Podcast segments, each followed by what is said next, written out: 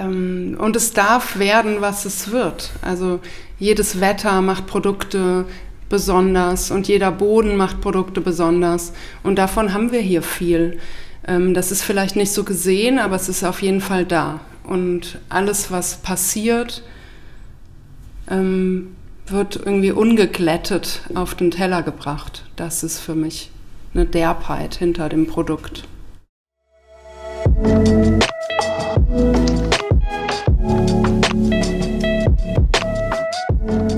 5,1. Der kulinarische Interview-Podcast über Essen mit viel Herz, Getränken mit viel Seele und Menschen mit viel Leben. Mein Name ist Sebastian Enste und ich wünsche viel Unterhaltung.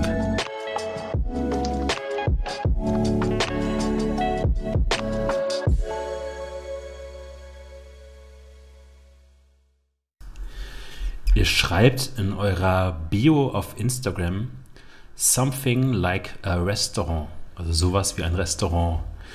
Was ist denn so etwas wie ein Restaurant oder was ist das schlicht? Ähm, wir sind etwas wie ein Restaurant. Ähm, wir haben bislang immer einfach nach einem, man nennt das heute schick, äh, Pop-up-Konzept äh, ge geöffnet. Äh, einmal im Monat, ein Wochenende, vielleicht waren es auch manchmal zwei Wochenenden. Eigentlich ganz wie wir Lust und Laune hatten.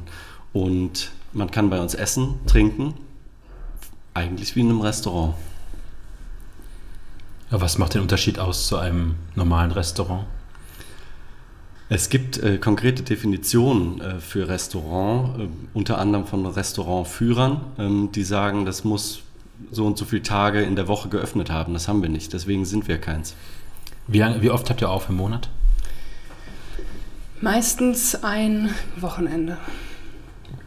Genau, wobei das ja auch sich über die Zeit verändert hat. Also wir haben ähm, ja relativ unregelmäßig, wenn man so möchte, angefangen und ähm, sind dann jetzt über die letzten Jahre, auch was die Öffnungszeiten angeht, ähm, ja deutlich regelmäßiger und ähm, auch von den Tagen, an denen wir dann hintereinander aufhaben, beziehungsweise anfangs gar nicht auf hatten, ähm, ja einfach, einfach größer und, und mehr geworden. Warum heißt es schlicht? Das war, das war ein langer Weg bis dahin. Ähm, wir wussten nicht genau, wie es heißen soll. Das ist ja eine sehr schwierige Sache. Wie nennt man was, was man irgendwie ständig im Kopf hat, über das man äh, so viel nachdenkt und was irgendwie alles repräsentieren soll, was man, was die eigenen Vorstellungen ausmacht. Ähm, und ich habe dann mit vielen Menschen gesprochen und habe immer gefragt, ja, wie würdest du es denn nennen? Es soll so, es ist halt super schlicht alles. So die, die Produkte, so die ganze Atmosphäre, alles drumherum soll schlicht sein. Und dann hat irgendwann eine Freundin gesagt, ja, dann nenn's doch so. Ähm, und es war erstmal ja, irgendwie nicht so richtig greifbar. Aber es ist einfach nur ein Esslokal und es, ja, deswegen passt es genau. Es ist ähm, schlicht ein Esslokal. Im Prolog eurer Webseite steht, äh, im schlicht Esslokal zeigt sich das Menü gehoben interpretiert und versteckt die Derbheit seiner Einflüsse hinter puristische Anrichte. Was ist die Derbheit seiner Einflüsse?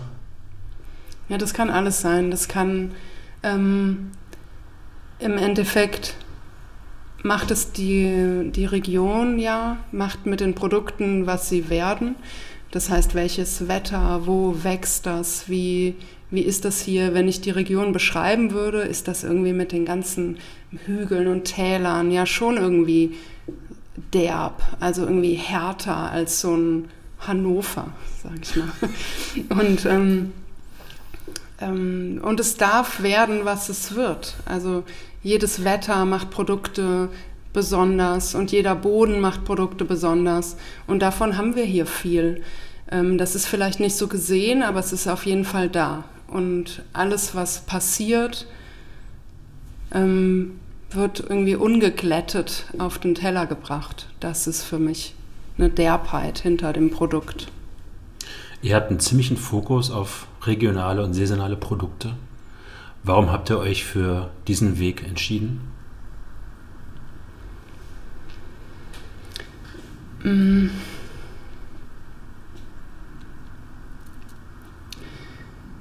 Das ist eine schwierige Frage. Ähm, es ist zum einen, und das muss man ganz ehrlich sagen, auch immer ein bisschen das, was der Zeitgeist braucht und mhm. einfordert. Man kann nicht irgendwie mit der Zeit gehen, wenn man, äh, wenn man solche ganz ähm, automatisch und dringend notwendigen Trends nicht, nicht, ähm, nicht beachtet. Das wäre einfach nicht zeitgemäß so. Ähm, aber gleichzeitig ist es so, dass eine äh, Regionalität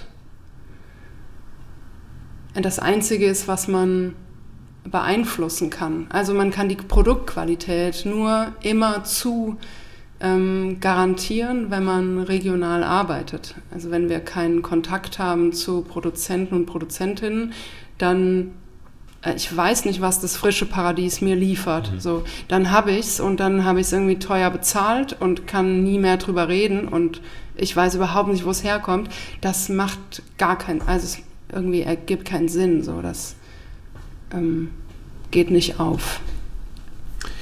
Wie habt ihr euch drei eigentlich gefunden? Also Rebecca und ich, wir haben uns äh, privat gefunden und kennen und lieben gelernt.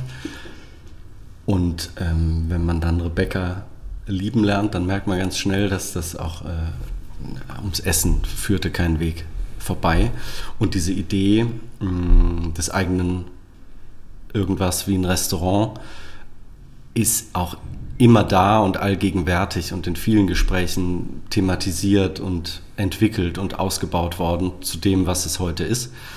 Ähm, und eigentlich bin ich trotzdem äh, mehr reingerutscht, nämlich als es dann darum ging, äh, das erstmals, also das begann alles in ihrem Wohnzimmer, weil man gesagt hat, du musst, oder weil sie das ausprobieren wollte mit Freunden. Und man immer so nach den Abenden, da war Marc auch einer der Gäste direkt, ähm, immer gesagt hat, das ist toll, das ist ganz beeindruckend. Und äh, dann war der erste Schritt irgendwie mal einen kleinen Laden, vielleicht können wir später dann noch drauf kommen, äh, zu eröffnen. Und dann stand der erste Abend, das erste Wochenende bevor und Rebecca sagte dann sehr kurz vorher, eigentlich fände ich es schön, wenn, wenn du den Service machen könntest. Habe ich dann gemacht und da bin ich auch bei geblieben. Und dann haben wir auch recht schnell gemerkt, dass wir zu zweit das schaffen können, aber dass wir durchaus noch wen Gutes im Team brauchen. Es war immer so ein bisschen, dass ich ähm, den Service in Sterne-Restaurants finde ich immer irgendwie unangenehm. Ähm, daher war mir irgendwie. Man darf nicht, das nicht ja, über den Kamm scheren. Ja, natürlich nicht. Aber es war so, das, was man erlebt hat, war oft nicht das, was ich mir gewünscht habe. Und dann äh, war es äh, tatsächlich irgendwann so, dass wir im, in Berlin im im Industry Standard waren wir. Ähm, genau. Und das war ganz fantastisch von der Atmosphäre. Ganz entspannt, locker und einfach vom Essen. Also mich hat es damals umgehauen. Ja, äh, mir geht es da um den Service. Äh, das war nämlich der ähm, ja. Andi Fissel. Der ähm, hat uns da irgendwie, der hat den Service gemacht und war super. Äh, super dezent und gleichzeitig ganz da und auf den Punkt. Und das war für mich irgendwie so, da dachte ich, cool, das ist irgendwie eine andere Art von Service. Das hat, mich, hat mir sehr, sehr gut gefallen. Mm. Und das hat mich irgendwie an den Marc erinnert, ohne dass wir uns kannten. Also es war nicht so, dass wir uns gut kannten, aber es war so, ähm, ich oder Richard und Marc kannten sich vom Fahrradfahren und dann hat man das irgendwie so, war ich da manchmal irgendwie so dabei an Abenden danach und habe das so ein bisschen irgendwie, so diese ruhige Art, die immer irgendwie und einfach so ein bisschen Ruhe reinbringen und trotzdem präsent. Und dann haben wir, war Marc lustigerweise auch einer der ersten Gäste äh, damals. Ähm, und dann haben wir ihn irgendwann angerufen. Wir waren da zufällig, äh, oder nicht zufällig, aber wir waren da gerade in Paris äh, und sind so durch die Straßen gegangen und haben irgendwie darüber gesprochen und haben dann gedacht, ja, dann mal fragen. Und ich habe hab dann zum Handy gegriffen und gesagt, ja, dann rufe ich den jetzt einfach mal an und frage. Und dann war eigentlich die Antwort, die Marc gegeben hat, auch wenn man ihn kennt, recht erwartbar, nämlich, ah, das ist sehr nett, aber das kann er so jetzt nicht zu sagen. Du warst auch damals in deinem Referendariat. Es war eine sehr stressige Phase. Und dann, daraufhin, warst du nämlich mit deinem Vater Gast, äh, genau. als wir diese Location in Bad Ems hatten, äh, am ersten Abend gleich. Und wir haben uns riesig gefreut, als du kurz darauf dann nochmal im Gespräch mit mir dann so ganz, auch auf ganz typische Art, einfach gefragt hast, darf ich vielleicht doch noch mitmachen? Das war ganz toll. Ja, das stimmt. Also ähm, ich meine, Essen, Essen gehen und ähm, ja, letzten trinken Endes gehen. auch trinken gehen, auch gute Abende haben, ähm, das ist schon was, was mir großen Spaß macht äh, und immer Spaß gemacht hat und auch nach wie vor ähm, Spaß macht. Und ähm, ja, so das, das Ganze über, über eine Freundschaft aufzubauen und eben nicht zu sagen, hier, das ist jetzt mein Arbeitgeber und ich muss das jetzt jeden Tag machen, ähm, ist schon was, was sich, glaube ich, ziemlich bewährt hat. Ähm, also so für das Ganze, auch für das, ähm, für das Wachsen, für das Größerwerden und auch so als Basis für das, was man tut. Und umso mehr habe ich mich gefreut, logischerweise, als, äh, als die beiden, als ihr beiden mich gefragt habt. Und ja, macht äh, nach wie vor sehr viel Spaß. Wie ist das so, die Seiten zu wechseln vom Gast dann in den, in den Service oder ein Teil eines Trios in einem Pop-up zu werden? Ach ja, also ähm, dadurch, dass es ja keine Fremden sind, mit denen man dann das zusammen macht, ähm, war es in Anführungszeichen gar nicht so schlimm, weil ja, man, man, man kennt sich, man weiß, wie die anderen äh, ticken ein Stück weit, man weiß, wie die anderen funktionieren, man weiß, wie man in gewissen Situationen auch quasi sich verhalten muss, sage ich mal, also positiv wie negativ im Sinne von, keine Ahnung, wenn mal Stress ist, was macht man dann, um das Ganze wieder so ein bisschen runterzukriegen? Und das sind eben nicht Sachen, die man erst lernen muss oder wo es ja vielleicht irgendwie Reibereien gibt. Und ähm, ich glaube, das ist für so ein oder für so ein Zusammenarbeiten schon was ziemlich Wichtiges und äh, auch ziemlich Wertvolles, äh, weil es eben viele Sachen ganz einfach oder ganz organisch direkt gemacht hat. Das war ja ziemlich gut. Wir haben noch eine Sache gar nicht besprochen. Wie ihr überhaupt auf die Idee kam, das schlicht als Pop-up zu gründen. Also was war die Idee dahinter? Hat man sich beim Bier gedacht, wäre mal cool, irgendwie ein bis zweimal im Monat mal das zu kochen und über den Tresen äh, gehen zu lassen, wo man Lust drauf hat? Das war eigentlich ähm, war es so, dass ich nach der Ausbildung habe ich hier in einem einen Sterner in Koblenz äh, gearbeitet und habe da auch irgendwie neue Gerichte entwickelt und so, jedenfalls daran gearbeitet und dann immer mit meinem damaligen Chef. Dann hat er drüber geguckt und ähm, hat immer wahnsinnig viel verändert. Und so, ja, da müssen wir noch mit Vanille dran gehen oder so. Sachen, die für mich überhaupt gar, also überhaupt nicht aufgingen. Ähm, und dann, ja, war es so, dass er meine Sachen gegessen hat und gesagt hat, das können wir nicht geben, das ist kein Mensch. Und dann dachte ich, das kann doch nicht sein. Ich, äh, ich esse das doch gerade selber. Das, äh, das kann man doch essen, das ist doch Quatsch. So. Ähm, will ich mal probieren. Und dann war es wirklich, dann habe ich halt zuerst angefangen irgendwie und habe so acht Freunde eingeladen. Und dann war das wirklich bei mir so im Wohnzimmer und es war kein großes Wohnzimmer, so ein bisschen ja, anfangs irgendwie, ja, keine Ahnung, eher beengt, aber auch, auch witzig und schöne Abende. Und dann habe ich angefangen, das auszuprobieren. Ähm, und dann war es so, bei Freunden funktioniert das natürlich vielleicht nochmal anders. Und dann kam diese Anfrage mit dem Weinhandel. Und dann haben wir das da gemacht. Es war wirklich eher, das ist ein ganz großes, großer Moment irgendwie für Köche und Köchinnen, so das erste Mal was ganz Eigenes zu geben. So die Ideen, die man, ich habe immer zu drüber nachgedacht. Also das ist eine Sache, die einfach unentwegt in meinem Kopf so passiert und ähm, ich denke immer nur über Essen nach eigentlich. Und dann ähm, ja, das auszuprobieren, das ist irgendwie, das ist äh, spannend und, und ja, ganz großartig. Genau, um das mal auf den Punkt zu bringen, wir haben jetzt ein paar Mal angerissen, erste Location, Bad Ems, äh, Weinhandel. Ich glaube, das ist jetzt noch für den Zuhörer sehr mhm. vage.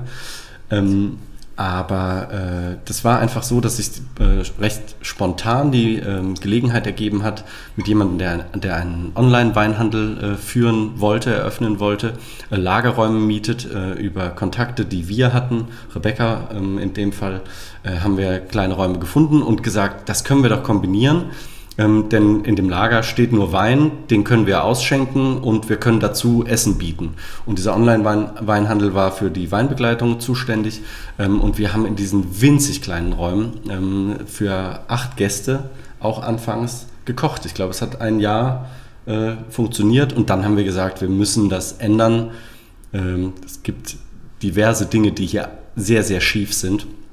Ähm, und äh, da waren wir nicht mehr bereit, weiterzugehen. Und dann haben wir einen recht radikalen Schnitt gemacht und gesagt, egal was kommt, wir hören hiermit auf und suchen was anderes. Wusstet ihr direkt äh, vom Anfang an, wie und was ihr im Schlicht kochen und machen wollt? Oder fand sich da so vieles auch erst auf dem Weg? Ähm, das mit dem Kochen das war irgendwie, also selbstverständlich hat sich das entwickelt. Äh, das ganz, äh, ganz sicher. Und trotzdem war das irgendwie eine Sache, die klar war. Der Service, also der Wein dazu, ähm, war ja damals noch gestellt äh, von diesem Weinhandel. Und es war dann irgendwie so dass wir darüber erstmal mitbekommen mussten, dass unser Anspruch eigentlich ein anderer ist. Wir haben das ausgeschenkt, die ersten Male war das ganz cool und dann hat man schnell gemerkt, ja, wenn man ehrlich ist, jetzt das schmeckt gar nicht. Das möchte man dazu nicht trinken. Das war nicht hochwertig genug. Das Uninspiriert, war nicht da, da war kein Wandel. Irgendwann hat man einfach gemerkt, okay, hier wird die Hand aufgehalten, ähm, wir machen eine gute Arbeit und äh, wir wollen aber auch da in Summe einfach mehr Qualität anbieten. Mhm. Ja, und vielleicht auch ein Stück weit eine größere Bandbreite. Also ähm, das Sortiment war verhältnismäßig klein, also ein bisschen Weißwein, ein bisschen Rotwein. Und ähm, logischerweise durchs Trinken, durchs Ausprobieren äh, entwickelt sich der eigene Geschmack, der verändert sich, der ähm, öffnet sich und ähm, das hat es dann auch ein Stück weit zunehmend schwierig gemacht, da eben nicht mehr machen zu dürfen, weil man doch sagt, hier, man hat das entdeckt oder das irgendwie neu kennengelernt und ähm, würde das gerne mit benutzen. Ähm, ja, geht aber nicht. Und ähm, das ist schon was, was sich dann auch durch die Veränderung, ähm, also räumliche Veränderung bzw. Loslösen ähm, des Weinhandels, ähm, ja zum Guten hingedreht hat. Also weil wir viel mehr, jetzt bezogen auf den Wein und auf die Getränke allgemein, Freiräume hatten, äh, Sachen auszuprobieren und uns da auch so ein Stück weit ausleben, beziehungsweise aber auch ein Stück weit finden. Also ja, einfach sich so der Geschmack, gerade auch jetzt in den letzten Jahren ähm, und auch die eigenen Vorlieben stark geändert haben. Wobei wir, also ich finde, dass sich das eigentlich mittlerweile ganz gut so eingespielt, eingenordet hat, was die, was die Weine, was die Getränke bei uns angeht. Also. Gab es Vorbilder fürs Schlicht? Ja, schon. Ähm, ohne dass ich das direkt aufs Kochen. Ähm Jeder gute Abend, den man in irgendeinem Restaurant hat, ist immer irgendwie auch ein Einfluss.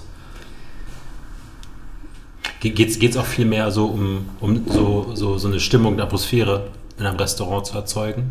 Was das Essen natürlich primär unterstützt, aber dass man so Atmosphäre schafft, wo der Gast halt so, so eine Handschrift merkt? Ja, bestimmt auch. Also Klar ist es ähm, immer am Ende, natürlich ist es toll, wenn es lecker war. Oder spannend oder irgendwie anders gut. Aber es ist meistens schon die Atmosphäre, die hängen bleibt.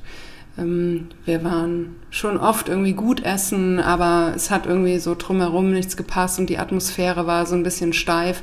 Das ist auf jeden Fall was, was wir vermeiden wollen.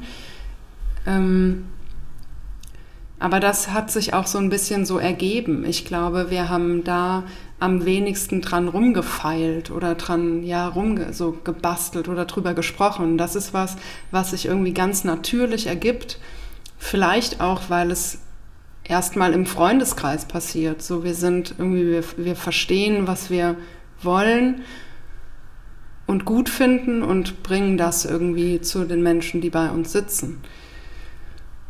Wobei, da finde ich das Abgucken schon einen ganz guten Punkt. Also ich, jetzt bedingt durch das Schlicht, merke ich schon, dass ich, wenn ich äh, Restaurants besuche, mir Dinge anders anschaue, Dinge anders auch für mich mitnehme, sage ich mal, wo ich vorher, weiß ich nicht was, ja, das war irgendwie nett, das war schön, ähm, eine Woche später aber auch wieder vergessen und wo ich jetzt ganz explizit sage, hier, der Punkt an der Abendgestaltung, den fand ich bombastisch aus den und den Gründen, das würde ich gerne auch übernehmen oder das würde ich versuchen zu übernehmen. Und ich habe schon das Gefühl, ähm, dass dadurch auch der Gast, der dann zu uns kommt, ja, am Ende profitiert. Also das ähm, halte ich schon für sehr wichtig. Am Ende ist so ein Restaurantbesuch immer irgendwie ein ganzheitliches äh, Produkt aus ganz vielen Faktoren und ähm, also ich kann nur aus meiner Sicht sprechen. Zu Beginn ganz naiv schaut man nur auf den Teller, aber man muss über den Tellerrand hinausschauen, denn ähm, einen guten Restaurantbesuch ähm, zeichnen eben noch ganz viele andere Dinge äh, aus.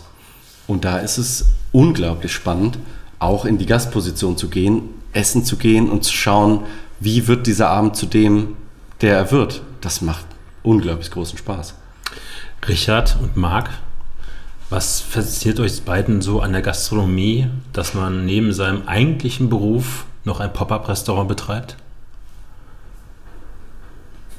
Ähm, also ich meine, das ist ja schon sehr, sehr unterschiedlich oder, oder sehr anders zum Lehrer sein.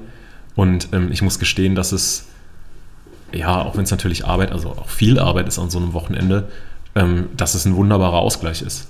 Also, das ist ein, so ein kompletter Tapetenwechsel zur Schule jeden Morgen. Ähm, und ja, quasi, das klingt jetzt ein bisschen platt, aber so das Ausleben des Hobbys, in mhm. Anführungszeichen. Also, dass man da auch nochmal quasi so das andere machen kann, was einem großen, großen Spaß macht. Und ähm, was wiederum ganz wertvoll auch für die Schule ist. Also weil ich einfach merke, das sind Sachen, die mir Spaß machen, die mich dann auch im, im Hauptjob, sage ich mal, ausgeglichen sein lassen. Ähm, ja, und umgekehrt. Also das ähm, tut mir einfach äh, gut. Ich bin da ganz bei Marc. Also das ausgleichende Element dieses, dieser Tätigkeit zu dem, was man in seinem eigentlichen Leben als Musikwissenschaftler tut, ähm, das ist ganz toll. Auch über diese, ähm, diese letzten Jahre, in denen man dann im Homeoffice sitzt, tut es einfach gut, ganz aktiv Dinge mit den Händen mit Menschen zu tun. Also äh, wir sitzen nicht in, in, in Kammern und äh, haben gar keinen Kontakt zur Außenwelt, so ist das nicht. Aber es ist ein Bürojob und das ist die Gastronomie einfach nicht. Wie sind die Rollen bei euch beiden abends so aufgeteilt? Wer macht was? Ja, also Marc ist ganz klar unser Sommelier ähm, und der, der, äh, wenn es um Wein geht, äh, gefragt wird. Ähm, das ist nicht so, als könnte ich da äh, nicht auch Fragen beantworten, aber das ist ganz klar Marks äh, Aufgabe, auch was die äh, Struktur der Karte ähm, und all diese Dinge angeht. Da muss man Mark auf die Schulter klopfen. Ähm, ich glaube, als Team funktionieren wir gut. Wir sprechen über solche Dinge und sprechen auch miteinander und nehmen immer auch jede Anregung des anderen an, aber das ist Marks Rolle und meine ist die des Gastgebers Serviceleitung. Ähm, so ich versuche die Kommunikation zwisch, zwischen äh, Küche und Gast herzustellen, dass man da gute Abläufe hat. Ich glaube, so kann man das be benennen. Wie lernt man so diese Gastgeberrolle zu übernehmen? Also nicht nur die Abläufe für den Abend und dann am, dann am Abend äh, zu machen, sondern auch so den Gast zu lesen und dieses kleine Quäntchen Fingerspitzengefühl, was einen guten Service ausmacht? Ähm, ich ich, äh, ich glaube, das äh, Learning by Doing im wahrsten Sinne des Wortes. Ja. Äh, und äh, Learning by Essen gehen. Ähm, also gucken, gucken, neugierig sein und am Ende vielleicht einfach auch ein bisschen Menschenverständnis. Ja, also das Learning by Doing und ich meine auch dann ehrlich zu sein, wenn man merkt, Sachen klappen nicht, ähm, da auch selbstkritisch genug zu sein und sagen, hier, war irgendwie heute Abend nicht so das, was wir uns vorgestellt haben oder was man sich vielleicht persönlich vorgestellt hat. Und dann auch damit arbeiten. Also das, ähm, glaube ich, funktioniert ganz gut. Also dass wir auch so im Nachgang an so einen Abend oder im Nachgang an Abende schon auch Dinge besprechen, ähm, wo wir merken, boah, das lief super gut, weiter so, beziehungsweise hier, das war vielleicht noch irgendwie äh, eine Geschichte, wo man vielleicht was ändern oder anders machen muss.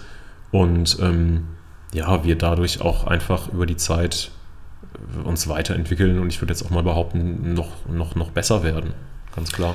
Und man merkt ganz klar auch, zu Beginn, äh, Marc, haben wir unsere Aufgabe ja zum einen wirklich abwechselnd gemacht, ganz zu Beginn, aber wir, man merkt auch, wie man sich, je länger man das tut, spezialisiert. Ähm, also von Beginn an äh, hat sich das eigentlich auch immer weiter diversifiziert. Ähm, und irgend, also jetzt an dem Punkt können wir ganz klar sagen, wenn es um Wein geht, dann äh, geht Marc vor allen Dingen zum Gast. Ähm, das war zu Beginn nicht so. Ähm, aber es ist, glaube ich, auch toll zu sehen, wie jeder seine Rolle für sich findet, immer mehr. Hm. Zum Gastgeber sein gehört auch immer das volle Glas Wein. Ich habe das gerade rausgehört, so ein Knackpunkt war ja auch der Bruch mit der alten Location, weil der Wein dazu nicht irgendwie, also nicht wirklich passt und auch eine wichtige Rolle spielt. Wie stellt man so eine Weinkarte zusammen für so ein Pop-up-Restaurant, was nur zweimal oder einmal im Monat geöffnet hat? Äh, mit viel Zeit und mit äh, viel Arbeit und mit viel Recherche und Suche tatsächlich. Und also, mit viel Passion. Ja, genau. Also ich, äh, äh, Rebecca hat auf Marc gezeigt, der hat auch gleich geantwortet und das sind ganz äh, sicher Dinge, die er aufwenden muss, aber vor allen Dingen auch Bock. Ja. Ähm, ja. Einfach Bock und die auf der Karte steht, was wir selber trinken wollen würden. Genau. Und ähm, also wir, ich habe schon ein relativ klares Ziel von der Karte. Ähm, auch ein Stück weit jetzt bezogen auf das, was es hier vielleicht im Umfeld gibt, auf das, was man hier im Umfeld in, in Koblenz und vielleicht auch ein Stück weit hinaus ähm, trinken kann oder finden kann. Und habe dann das Ganze versucht mit eben dem Ziel aufzubauen. Und ich meine, der ganz klare Vorteil, das muss man auch sagen, ist, dass wir nur so selten aufhaben. Will heißen, man kann auch Positionen auf der Karte führen, die vielleicht in größeren Städten entweder nur auf der, weiß ich nicht was, kleinen handgeschriebenen Karte stehen, die man sonst nicht zu sehen kriegt, ähm, oder halt sofort ausverkauft werden. Und ähm, das finde ich für uns eigentlich einen ziemlichen Luxus, weil man eben nicht, ja, oder beziehungsweise weil man dem Gast das Ganze zeigen kann und auch sagen kann, hier, das ist unsere Auswahl. Und äh, da, da stehen wir dahinter und ähm, äh, nimm das, was dir gefällt, nimm das, was dir Spaß macht. Ja, und ich habe schon das Gefühl, dass das in den letzten ja, Monaten, im letzten Dreivierteljahr, Jahr sich so ganz gut eingefunden hat. Und ähm, die Karte auch abwechslungsreich genug ist, dass man nicht nur sagen kann, hier, wenn wir ins Schlicht gehen, dann kriegen wir nur immer das, das Gleiche in mhm. Anführungszeichen. Und ähm, auch versuchen, dass man jetzt nicht irgendwie auf irgendwelchen Trendwellen das Ganze komplett abreitet, sondern schon versucht, das mög oder verhältnismäßig breit aufzustellen.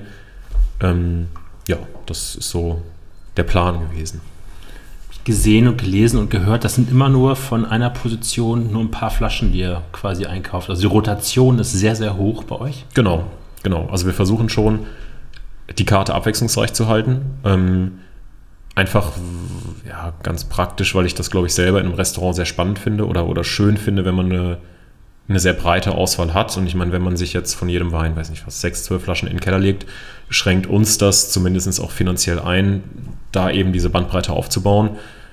Und für uns hat sich das eigentlich bewährt. Also man guckt schon so im, auf Reisen, bei, bei, bei Fahrten irgendwie durch Städte, wo sind Weinläden, was kann man da kaufen, was kann man mitnehmen, was ist vielleicht auch fürs Schlicht interessant, ähm, was kann da auf die Karte.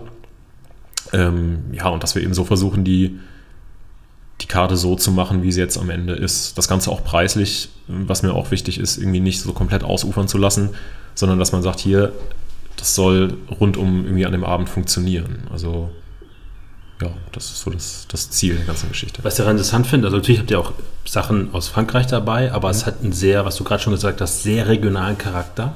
Mhm. Ähm, das machen ja viele Restaurants, die, sagen wir mal, in den Produkten sehr regional, dogmatisch regional bleiben, dann auf der Weinkarte komplett anders. Die schaufeln sich eigentlich alles auf der Welt rein.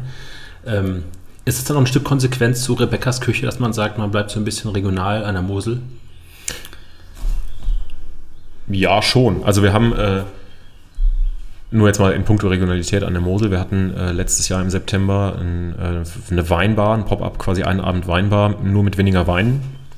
Und ähm, ich finde das so in dem Kontext eigentlich ziemlich gut, ziemlich passend, weil man eben auch zeigen kann, ja, was, was passiert hier vor Ort und äh, auch dem Koblenzer lustigerweise zeigen kann, was hier alles vor Ort passiert. Weil ich meine, Koblenz das ist eine Bierstadt, da gibt es irgendwie ein paar Brauereien die Kneipen in der Altstadt äh, sind überwiegend Bierläden. Es gibt keine Weinbars, es gibt keinen Weinladen. Irgendwie, man, keine Ahnung. Und wenn, man, kann, man, kann man sich zwischen Weiß oder Rot äh, entscheiden. ja, oder muss halt in Globus fahren. Genau, also ja. es gibt, gibt in, einfach in der Region so viele Weinpropheten in, im eigenen Lande, die aber in Koblenz einfach noch nicht angemessen gewürdigt werden. Aber Dazu- warum ist es so, wir haben das gerade schon gesagt, auf der Autofahrt hierhin, dass Koblenz so eine Bierstadt ist. Äh, drei Stationen mit der, mit der S-Bahn weiter stehst du in der Terrassenmosel mit den größten und besten Weinen, also mit den besten Weinen, die die Mosel überhaupt hervorbringen kann. Warum ist das hier so, ein, so, eine, so eine kleine Legion für sich? Ja, die ganze Welt reist hier hin, Ja. aber die Koblenzer fahren nicht, da, fahren, fahren nicht raus. Äh, und dann, dann will, will ich auch eine Lanze für den Koblenzer brechen. Das wandelt sich, das merken Ja. wir ganz deutlich. Äh, das wandelt sich. Ähm, aber grundsätzlich ist das Rheinland, ich Stärker. sage es jetzt mal so, so hart, äh, eher Fraktion gut und günstig und vor allen Dingen viel. Und da Aber, aber so gibt es jetzt so, sagen wir mal, ihr kennt ja auch genau dieses Phänomen mit Winning, dass dort gerade so viel passiert und so durchgemischt viel passiert und Aufmerksamkeit bekommt, dass man mit Koblenz dann irgendwann auch einen Boden oder ein Fundament dafür hat, dass da auch mal ein, zwei, drei wirklich ernsthafte Weinbars und Restaurants entstehen, weil dann auch Leute hier hinkommen und auch die, sagen wir mal, heranwachsende Generation hier das viel mehr auf dem Schirm und Fokus kriegt? Es wäre super wünschenswert. Also wir, ähm, ehrlich gesagt, tun unseren Teil dazu. Ähm, aber eine Weinbar, Ja, Ja. klar, sage ich jetzt ganz das wäre offiziell. klar, das ja, klar. ist nötig. Koblenz wird einfach unterschätzt und da, hier wird sich enorm viel tun. Sage ich jetzt ganz optimistisch und extra auch so, äh, vielleicht ein bisschen überspitzt. Archiviert. Ich werde das immer mal zur passenden Stelle rausholen.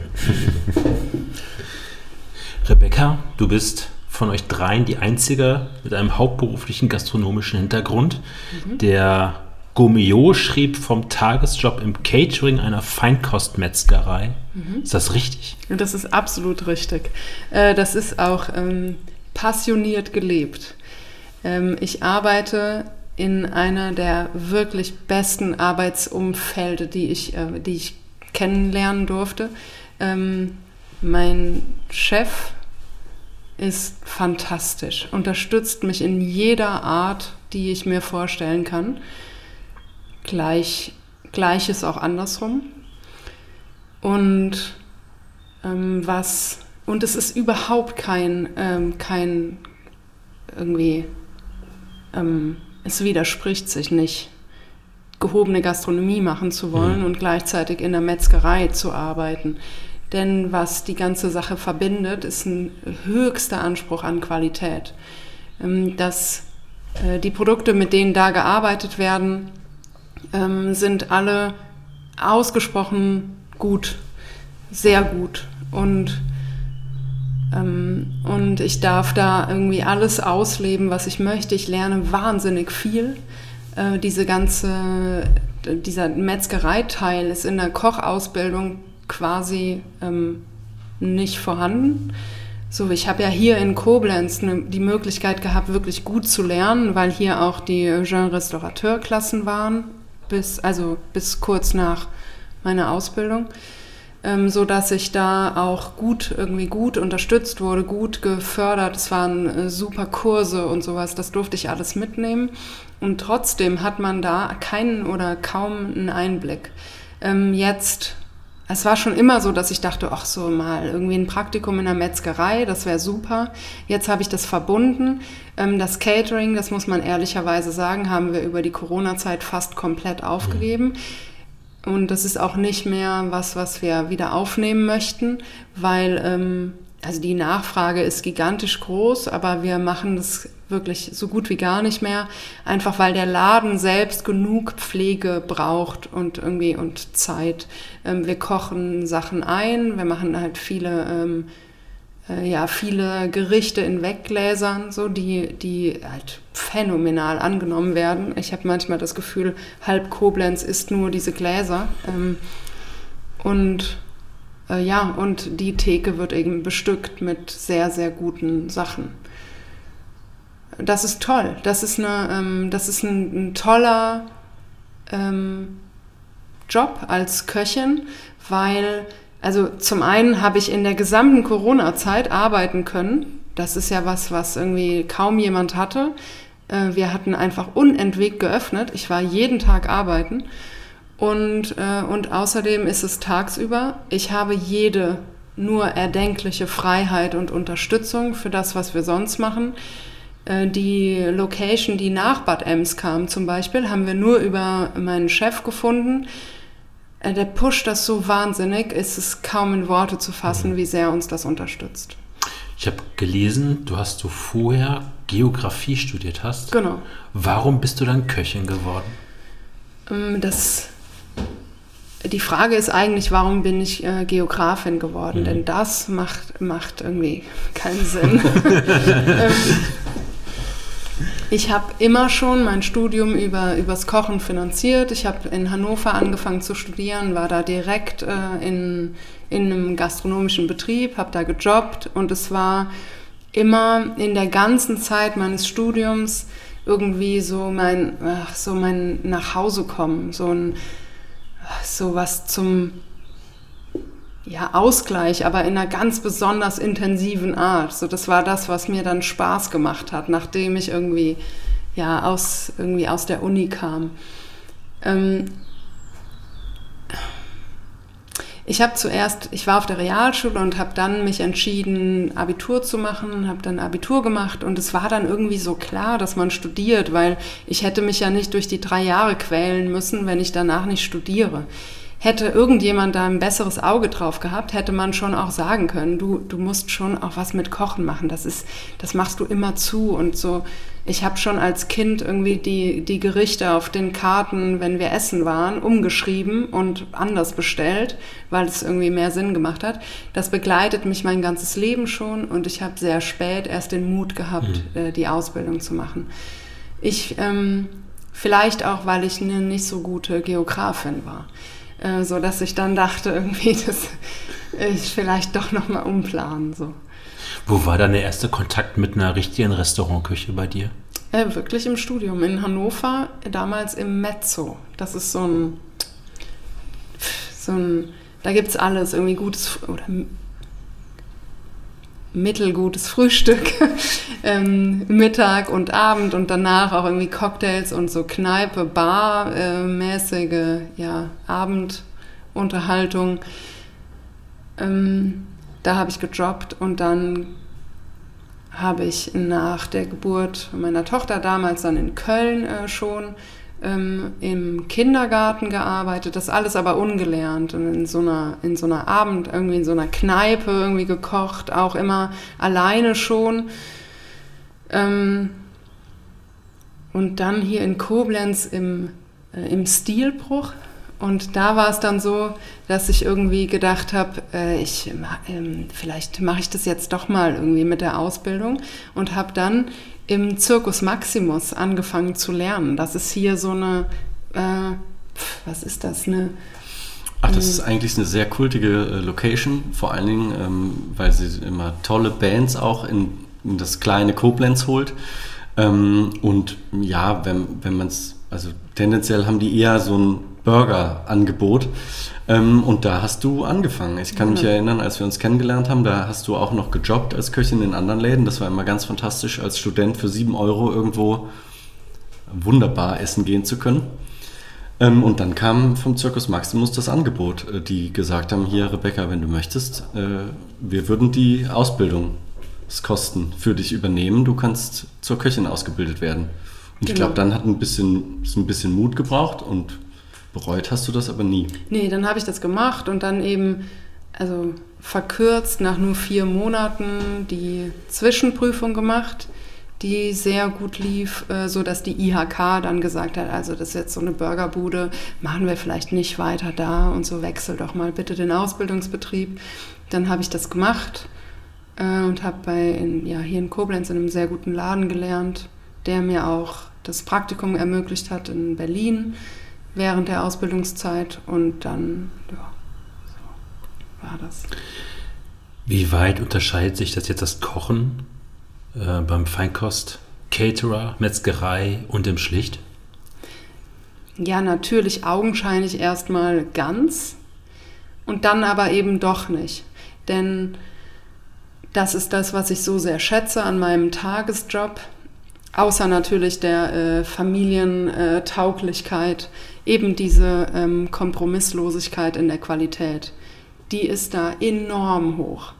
Und ähm, ich arbeite da mit den allerbesten Produkten. Und am Ende ist es so, dass ich einfach nur Spaß dran habe, was Gutes zu kochen für Menschen, die es gerne essen. Und ob ich jetzt dann, keine Ahnung, Königsberger Klopse einkoche in ein Glas oder irgendwie im Schlicht acht Gänge koche, am Ende macht es mir Spaß zu kochen.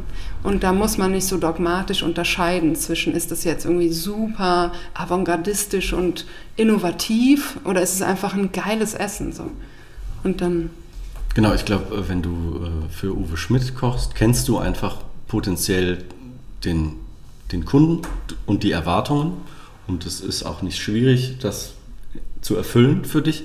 Und im Schlicht brauchst du, ähm, kannst du erstmal das wirklich machen, was du willst. Also du hast natürlich äh, da eine ganz andere Freiheit, ähm, aber der Umgang mit Produkten, der gleicht sich. Die Kombination ist super, weil man einfach ähm, manchmal ganz traditionelle, auch vorgeschriebene, klassische Dinge kocht ähm, und dann eben dieser, sag mal plump, so der kreative Teil, der im Schlicht dazukommt, das ist eine tolle Kombination. Wann kamst du so mit diesem Stil, den du im Schlicht kochst? Also sag, ich sag jetzt mal, dieses regional, saisonale, sehr puristische Küche zum ersten Mal in Kontakt? Gedacht schon irgendwie immer. Und dann habe ich während der Ausbildung wurde mir, also ich habe die Ausbildung begonnen bei Gerhards Genussgesellschaft hier, in, also der Wechsel ähm, in, hier in Koblenz, äh, war schon im Vorstellungsgespräch so, dass ich gesagt habe, das ist alles schön und gut hier, aber hier in Koblenz finde ich niemals das, was mich total inspiriert äh, und abholt. Ähm, und dann hat er mir gesagt, ja, dann, dann such doch was aus.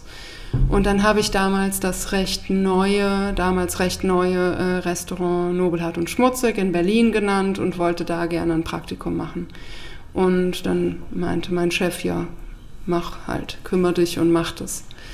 Ähm, und damals hatte ich bis dahin nur diesen Artikel in der Welt, ich glaube, vor Eröffnung gelesen. Und das war pff, wegweisend. Das war irgendwie alles, was ich immer gedacht habe, haben die da auf, irgendwie auf diese Seite gebracht. Ähm, ja. Und dann sind, also waren wir, war, fing, dieses Praktikum an und dann waren wir vorher essen und es war wahnsinnig für mich, weil das einfach alles dargestellt hat, was ich immer irgendwie erhofft habe, so was man, das ging so drüber über alles, was man kannte und war, war also wahnsinnig. Ist das schlicht für dich auch so eine wichtige Abzweigung, weil es so für dich als Köchin so andere Ideen und Wege aufgezeigt hat? Zum Kochen in, zum Alltagsjob? Hm, das war ja erstmal gar nicht so. Ähm, also ich habe, als wir angefangen haben, war ich noch nicht in diesem Catering-Geschäft. Das ähm, ja, gehobene Gastronomie oder Sterneküche, wenn man das so sagen will, das war schon mein Alltagsjob. Mhm. Und anfangs haben wir das auch sonntags und montags gemacht, weil das die einzigen Tage waren, an denen ich frei hatte überhaupt. Ähm, und es war nicht äh, jetzt so ein, das ist nicht so ein Gegensatz wie jetzt im Moment, aber es war irgendwie diese Art, äh, irgendwie auszubrechen für mich die einzige Möglichkeit, weil hier in der Region sind die, äh, ist gehobene Gastronomie schon super klassisch. So, das gibt eben nur das, was man so kennt, was man ja, nur, also sehr klassisch einfach. Ähm, und ich hatte dann hier niemanden, mit dem ich mich austauschen konnte. So, das gab hier einfach überhaupt keinen Raum dafür. Und deswegen war das so. Das musste ja irgendwo hin. Wenn sich das, wenn das ständig in einem passiert, muss es ja irgendwie raus. Du hast gerade so als Beispiel das Nobel hat schmutzig und das Essen und das Praktika dort erwähnt. Wie nähert man sich selber als Köchin dann so diesem Küchenstil an? Das ist, das war keine Konsequenz. Hm. Ähm, das ist einfach, dass es parallel passiert. Und ich würde auch gar nicht sagen, dass ich so koche wie Micha. Gar nicht. Das, ähm, was äh, die Jungs und Mädels da machen, ist äh, ganz eigenständig und wirklich einzigartig würde ich sagen. Also ich war jetzt ein paar Jahre nicht mehr da. Ähm, und da passiert ja auch eine große Entwicklung. Ähm, aber das war nicht daraufhin habe ich das entwickelt, sondern es war so ein, äh, es war, war schon immer da und dass das da so funktioniert, mhm. hat mich einfach bestärkt darin, mhm. dass es in Ordnung ist, so zu kochen, wie man will. Und wirklich schmeckt es nicht wie im Nobelhart. Mhm. Das ist was ganz, ganz anderes. Ähm, aber äh, die Puristik, die da gezeigt wird, hat mich sehr bestärkt. Was lernt man bei so größeren und kleineren Ausflügen in andere Restaurantküchen? Also sei es jetzt mal ein längerer Praktika beim Nobelhart oder auch der Tag zum Beispiel im Pankraz, als das Ihori dabei war? Mhm. Ähm, das sind vor allem immer Sachen, die irgendwie die Sachen wieder, die so die eigene Vorstellung zurechtrücken. Äh, Im Nobelhart, das war damals, da war ich ja noch in der Ausbildung. Das war wirklich irgendwie weltverändernd für mich. Die ersten Tage da, ich habe da so bei einem, äh, bei einem Bekannten von Richard in der WG auf dem Sofa gepennt und es war dann so, dass ich irgendwie vor dem Praktikum wurde mir gesagt, ja, guck mal und so, wir machen das mit Praktikanten, das ist auch gar kein Problem, so du bist hier in der Vorbereitung und dann abends im Service, dann ähm, fährst du aber dann nach Hause so. Und dachte ich, gut, ich, ist mir egal, also schade, aber ist mir egal, mache ich von mir aus. Und dann habe ich aber so am ersten, zweiten Abend, habe ich gesagt, du, ich würde ehrlich gesagt lieber nicht nach Hause fahren. Ich stehe einfach hinten in der Vorbereitungsküche und so poliere Gläser und sowas. Ich bin ja nicht hier, um nach Hause zu fahren. So, ich will ja irgendwie so viel wie möglich mitbekommen. Und dann habe ich das ein bisschen gemacht und dann... Ähm, war es so am zweiten, dritten Abend, haben die gesagt, so ja, also wenn du möchtest, kannst du schon auch irgendwie vorne sein. Ähm, das war halt total krass. Das war so, ach, es war einfach so wahnsinnig Adrenalin geladen, dieser ganze Abend da. Und ähm, da nimmt man wirklich, wirklich sehr, sehr viel mit ohne dass ich das jetzt benennen kann. Das ist einfach so sehr pushend äh, gewesen. Im, an dem Abend äh, mit äh, Paul und ähm, Max im Pankraz, äh, mit dem Irori zusammen, da war das ja auch, da hatte ich ja eine andere Rolle mhm. ähm, oder vielleicht eine ähnliche Rolle. Denn äh, der Max hatte das irgendwann ausgeschrieben. Ich habe mich daraufhin gemeldet, einfach weil ich denke, so mehr oder weniger sind wir ja schon so eine Region. Und das kann man irgendwie verbinden. Das ist immer für alle wertvoll, wenn das verbunden ist. Ähm, und war dann ja auch irgendwie mehr, um äh, Max zu helfen dabei. Und dann ist es ja also trotzdem so, dass man ja selbst schon irgendwie so eine äh, Kochpersönlichkeit entwickelt hat und dann nicht mehr so äh, in irgendeinem Schatten steht und das irgendwie gut so mittragen kann den Abend. Das war ähm, vor allem super entspannt, weil ich keine richtige Verantwortung hatte. Und trotzdem war es total schön zu sehen, äh, wie äh, Max und Pa, wie unterschiedlich die beiden arbeiten und sind. Das hat großen Spaß gemacht. Was ist so für dich an dieser puristischen Küche so das Herausforderndste als Köchin? Ja, nur die Qualität. Also wenn, wenn ein Produkt nicht auf den Punkt da ist, auch wenn manchmal bekommt man das geliefert und dann kriegt, also dann denkt man, das ist jetzt irgendwie super und dann bereite ich das zu und dann ist es irgendwie nicht so super. Das ist die einzige Herausforderung. Weil man nichts kaschieren kann. Ja, genau. Und auch zu dem, sagen wir mal, Sterne-Gastronomie der klassischen, wo du vorher so warst mhm. mit der Vanille, dass man mhm. einfach nichts drüber bügeln kann. Genau. ja, ja. Und es ist einfach, es ist am Ende kein Gel. So, es muss halt in Textur und Aussehen und ja, es muss alles stimmen. Temperaturen müssen stimmen. Auf den Punkt. Ja. Wie findet man diesen Purismus seinen eigenen Stil? Das weiß ich nicht. Kann ich nicht beantworten. Das war, würde ich sagen, schon da. Ich hätte auch gesagt, den hat man oder vielleicht nicht. Ja, ja, wobei ich schon finde, also dass ich ähm, jetzt mal nur rein äh, auf Bilder bezogen, wenn man sich die, die Essen äh, oder die Gänge aus ja, vielleicht äh, von vor drei Jahren anschaut, merkt man doch eine Veränderung. Und man merkt auch, dass sich gewisse Dinge eben nochmal stark verändert haben, wo du das gerade sagtest mit der Produktqualität, ähm, wo man vielleicht jetzt auch als in Anführungszeichen Laie, also jetzt mal auf mich bezogen, ähm, schon auch merkt, was das für, ein, oder für, ein, für einen Unterschied haben kann, wie, keine Ahnung, wie Karotten schmecken können. Mhm. Also wenn man eben gute Karotten hat, dann, naja, dann schmecken die halt auch nach was, so ganz platt gesagt. Und was das dann wiederum äh, für eine Auswirkung hat, eben auf das, was gegeben wird. Also das, ähm, finde ich, spiegelt sich dann schon ein Stück weit wieder. Was macht die Küche des schlicht aus?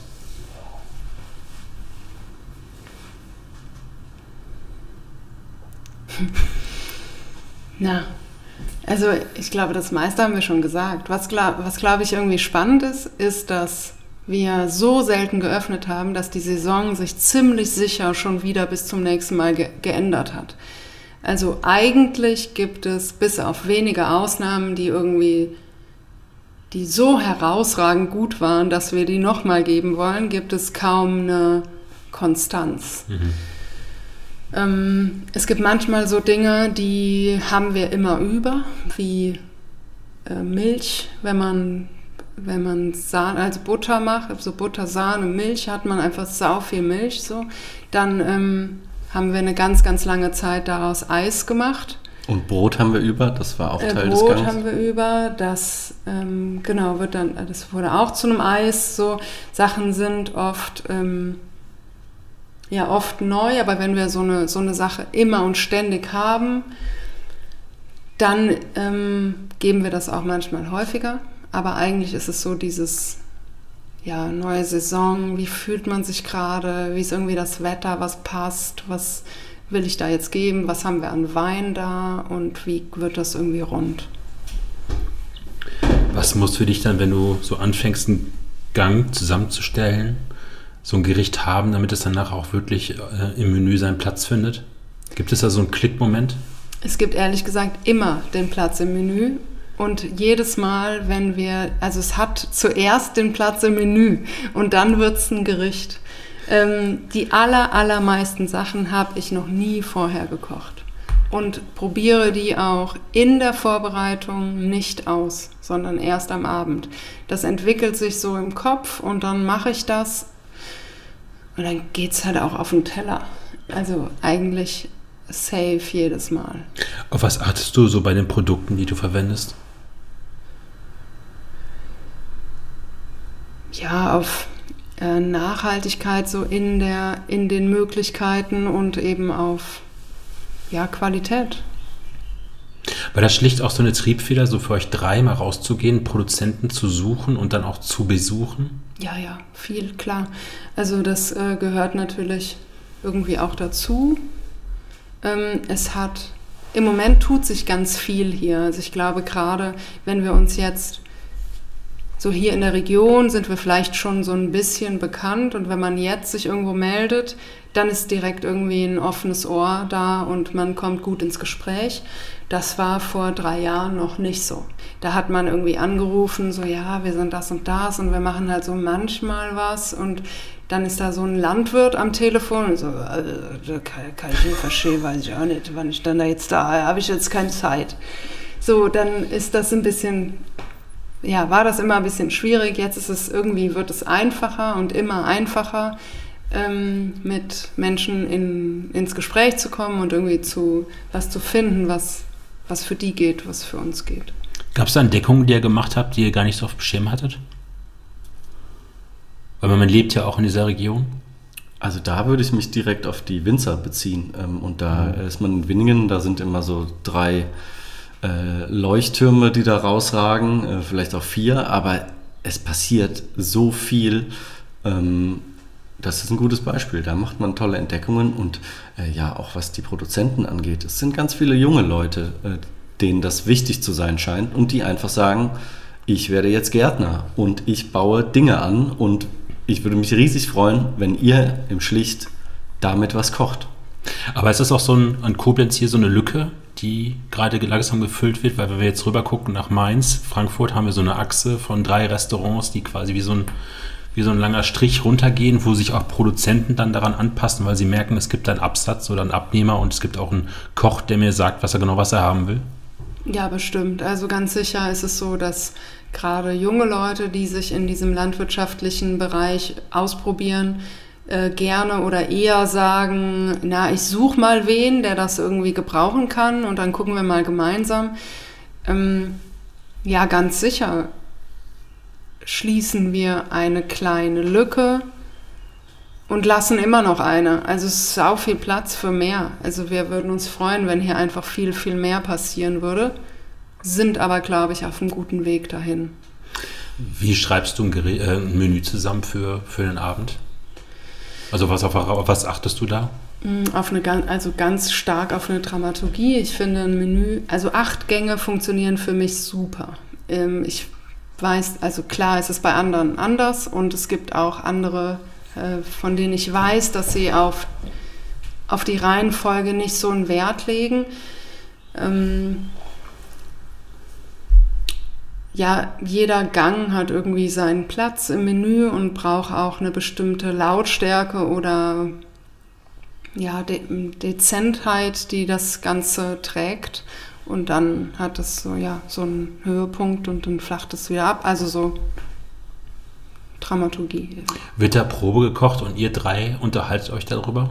Oder? Das, hat, das hat Rebecca ja eben schon gesagt. Also ähm, ich kann mich nicht erinnern, dass du mal was Probe gekocht hast. Ähm, das ist vielleicht auch eine Besonderheit noch ähm, dass die Sachen wirklich äh, an, für das Wochenende eigentlich im, in der Vorbereitung äh, ja, entstehen.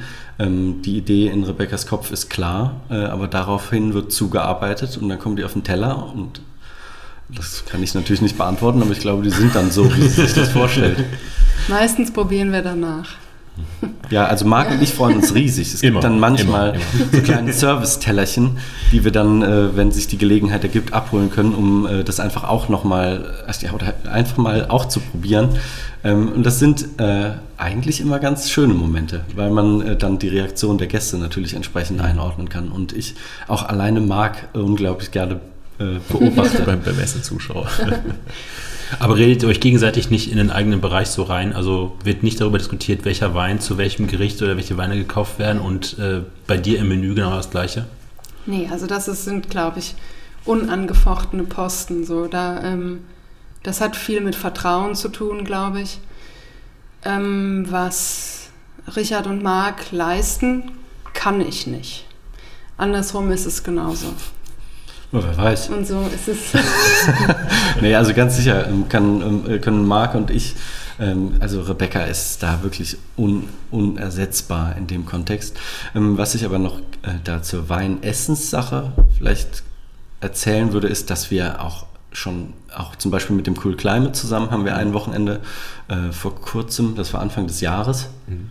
ähm, gemacht. Ähm, und äh, das ist was, was wir oft machen, dass wir, dass Rebecca nicht also dass nicht Marc sagt, okay, wir haben jetzt das und das an Produkten, dazu äh, empfiehlt sich der und der Wein, sondern umgekehrt. Wir trinken die Weine und dann ergibt sich ein Menü daraus.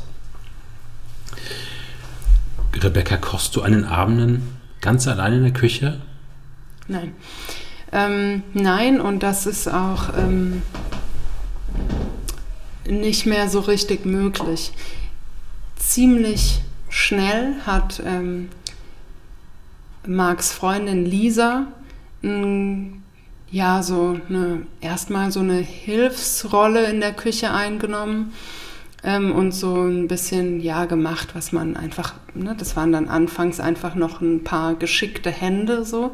Mittlerweile ist sie zu einem ja ganz wichtigen Teil geworden im Schlicht und in der Küche und ähm, sie ist eigentlich ja immer dabei, kann wir funktionieren super gut zusammen. Sie versteht, also so zum Beispiel, wenn ich im Stress bin, kann ich nicht mehr so richtig meine Worte finden. Das versteht die Lisa wirklich ohne eben jedes Wort, was ja auch eh nicht mehr kommt dann. Ähm, also es funktioniert super gut. Ähm, Lisa macht ja auch ihre Sachen ganz, ganz toll und bringt sich gut ein und ja, ist einfach wirklich ein wichtiger Teil. Andere Köchinnen und Köche sind so den ganzen Tag mit ihren Gerichten im eigenen Restaurant beschäftigt. Wann findest du so die Zeit, neben dem Brot- und Butter-Tagesjob und dem Schlicht, dann den Kopf umzustellen und dich dann auf Schlicht zu konzentrieren? Zwischendurch eben.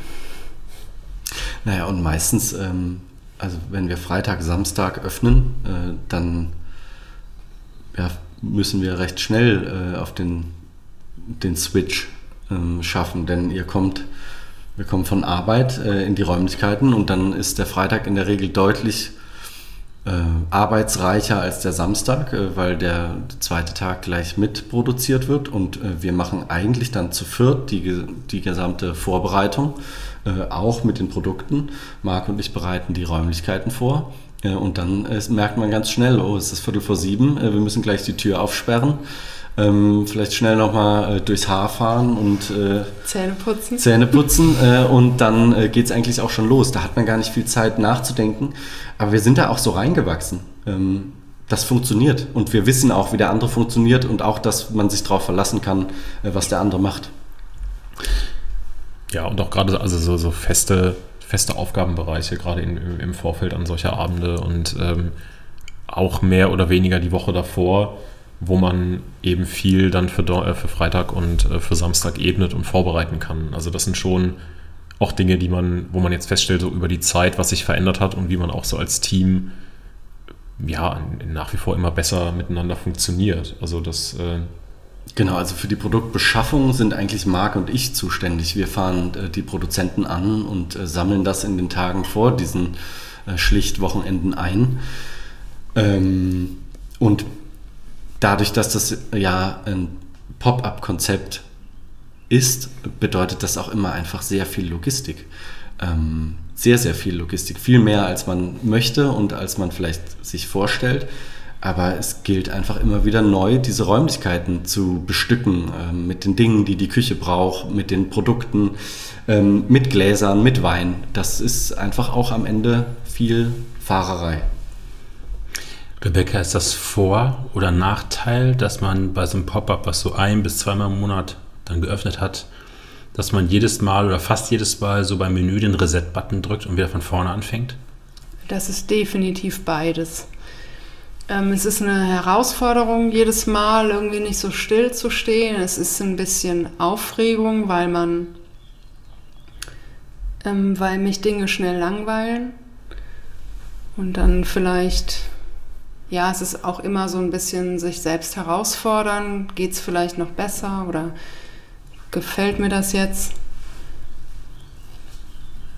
Ähm, ja. Gibt es auch Gerichte, die so das zweite und dritte Mal ihren Weg wieder ins Menü finden? Ja, also Gerichte, an die ich glaube, aber die einfach noch nicht da waren, also so richtig auf den Punkt da waren. Zum Beispiel habe ich ähm, eine Zeit lang Kürbis, Sanddorn und so einen, Ziegenkäse ge, äh, gehabt. Äh, Estragon, Sanddorn, Kürbis, Ziegenkäse. Das war, oder Ziegenmilch war das. Das war ein super Gang. Das hat, ich wusste, der kann irgendwie richtig gut werden. Ähm, aber es hat irgendwie, es ging sich nicht so aus. Es war auch nicht so hübsch. Und dann habe ich es aber über ja, ein paar Mal nochmal probiert. Ich glaube auch immer noch dran, aber es war auch final nicht so hübsch. Äh, wir schauen mal, vielleicht. Aber manchmal äh, entwickeln sich ja auch Gerichte weiter, auch im Restaurant, so vom ersten Mal, wenn es auf der Karte steht, bis zum letzten Mal macht es einen Weg ja durch. Würdest du das mit manchen Sachen auch gerne machen, dass man es einfach so länger kocht? Ja, ja, definitiv. Also definitiv würde ich gerne auch ein bisschen Stress rausnehmen und jedem Gang oder jedem Gericht oder verschiedenen Produkten einfach ein bisschen mehr so äh, eigene Zeit und Liebe gönnen. So, das hat ja auch jedes Produkt irgendwie mhm. verdient. Das ist aber so an so einem Freitagmittag nicht möglich. Mhm. Also nicht immer möglich. Wie war eigentlich so der allererste Abend im Schlicht-Esslokal? Aus Gästeperspektive sehr schön. also wirklich sehr schön und äh, auch wirklich sehr überraschend. Ähm, also weil wir also wir im Sinne von äh, Lisa und ich, äh, bei einem dieser Wohnzimmer-Pop-Ups noch dabei waren. Und ähm, zu dem Zeitpunkt, also ich kannte den Richard schon vom Radfahren und ähm, das war, also, aber Rebecca eben noch nicht so richtig. Und, ähm, und, dann waren wir da und wussten auch überhaupt nicht, was uns erwartet. Es gab kein Menü, es gab keine Karte. Wir wussten so ungefähr aus Erzählungen, äh, was da auf uns zukommen wird. Wir kannten auch die anderen Leute, die dann an dem Abend da saßen. Wir waren, ich glaube, sechs Gäste mit dir, Richard sieben, wobei du.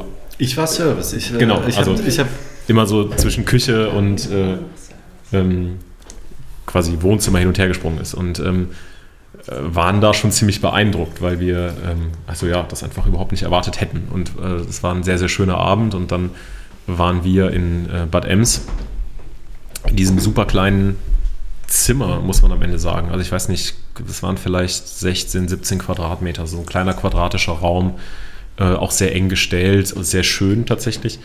Ähm, waren wir Gäste und hatten dann einen wunderbaren Abend und ähm, also waren nicht aufgeregt, im Gegensatz zu wahrscheinlich der Rebecca, die sehr aufgeregt war. Ja, Vielleicht also war es sehr aufgeregt, Abend, aber total. Also ich habe das noch nie gemacht vorher. Ich habe äh, einfach, ich habe auch nicht während des Studiums, ich habe immer gearbeitet irgendwas, aber ich habe nie gekellnert. Ähm, und deswegen war ich schon überrascht und wollte Rebecca eigentlich diese Bitte, von der ich auch zunächst annahm, dass es nur einigermaßen äh, temporär sei, äh, einfach gerne nachkommen. Auch weil ich natürlich selber total gespannt war, wie das anläuft. Ähm, denn also ich hatte zu der Zeit äh, die Homepage ähm, fürs Schlicht gemacht und solche Sachen ohnehin schon übernommen äh, und wollte natürlich auch, dass das, dass das klappt, dass das mhm. toll wird.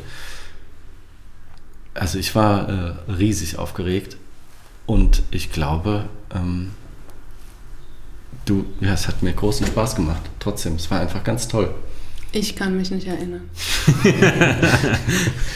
also ich weiß von meinem richtigen ersten Schlichtabend, das war dann, ähm, wobei ja auch, auch in, in Bad Ems ja schon sehr. Also ähm, weil ja bei mir auch quasi der, der Gastro-Background fehlt und ähm, sich dann quasi im Vorfeld so eines Abends ganz viele Fragen auftun, auf die man ja erstmal gar keine Antwort kennt, weil man sie nicht gelernt hat. Und ähm, dann da erstmal ins kalte Wasser geworfen wird und auch irgendwie die Abläufe erstmal selber ja, verstehen muss und sich auch erstmal beibringen muss und ähm, vielleicht auch äh, vor dem Hintergrund, dass in Bad Ems die Möglichkeiten, also jetzt beispielsweise einfach nur ganz plump von der Spülmaschine, super kompliziert waren und man ja auch quasi als Hauptservice-Teil auch alles andere so im Hintergrund machen musste, also sich da auch dann zusätzlich nochmal irgendwie mit äh, auseinandersetzen musste. Also es war schon ja, aufregend und auch super. Also der Raum ist sehr anstrengend. Wir haben den ja auch komplett, also der war komplett schwarz gestrichen. Äh, da waren tolle Lampen, die hingen auf selbstgebaute Tische herab ähm, und eigentlich lag der Fokus total auf dem Tisch und damit auf dem Teller. Ich glaube, die Atmosphäre dort, also die finde ich auch immer, wenn ich zurückdenke, ganz, das fand ich ganz schön. Aber die Arbeit, also die Küche hatte vielleicht drei Quadratmeter, vielleicht vier. Das war äh, die Küche von Rebekkas Großmutter, die wir dorthin versetzt haben, neu aufgebaut, ein bisschen verkleidet, sodass man das zeigen können. Ein winzig kleiner Kühlschrank.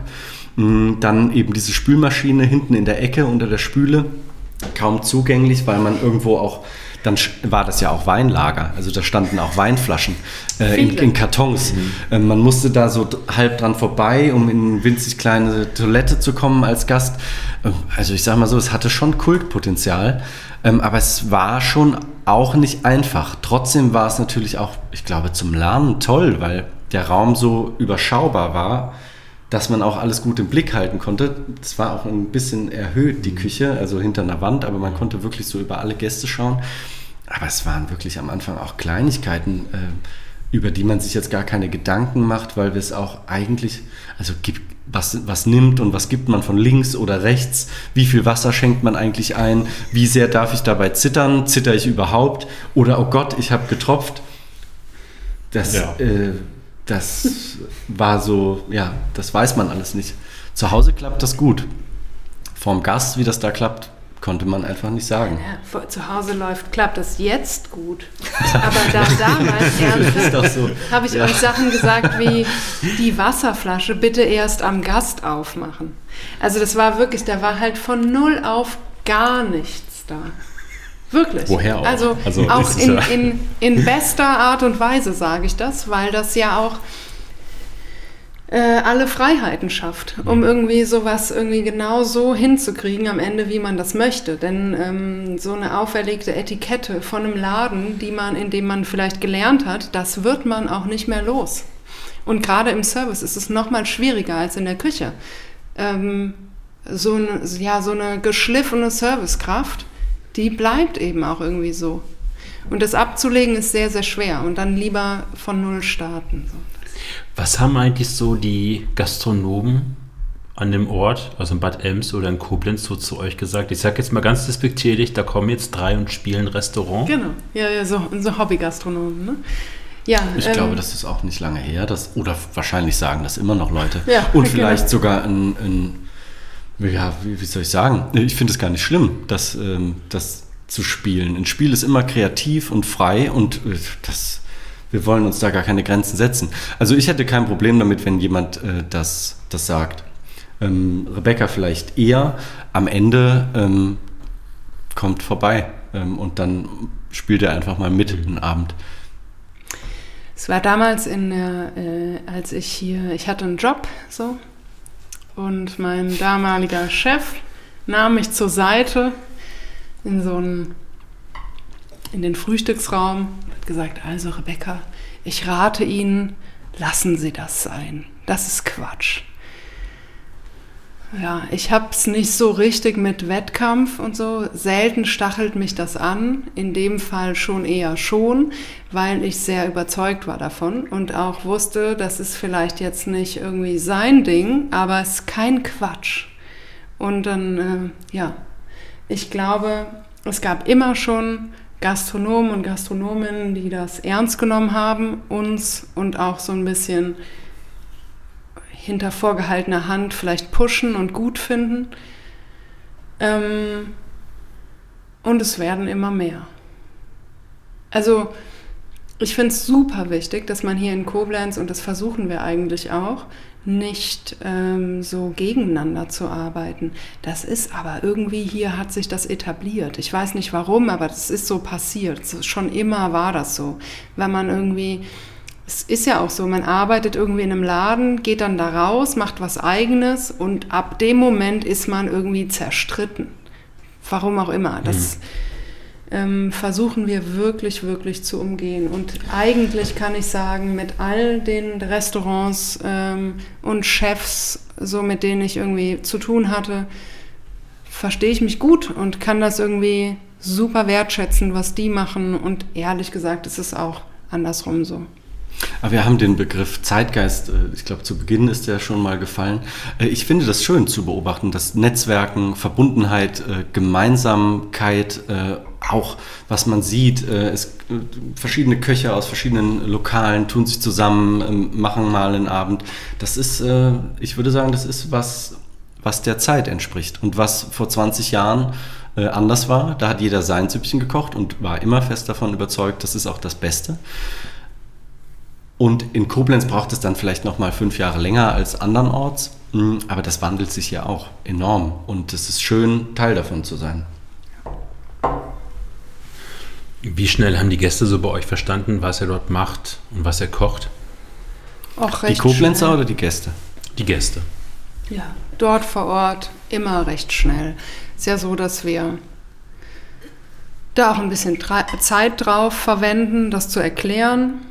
Ähm, Und dann sind die Leute meistens sehr neugierig und ganz gespannt und offen und auch toll.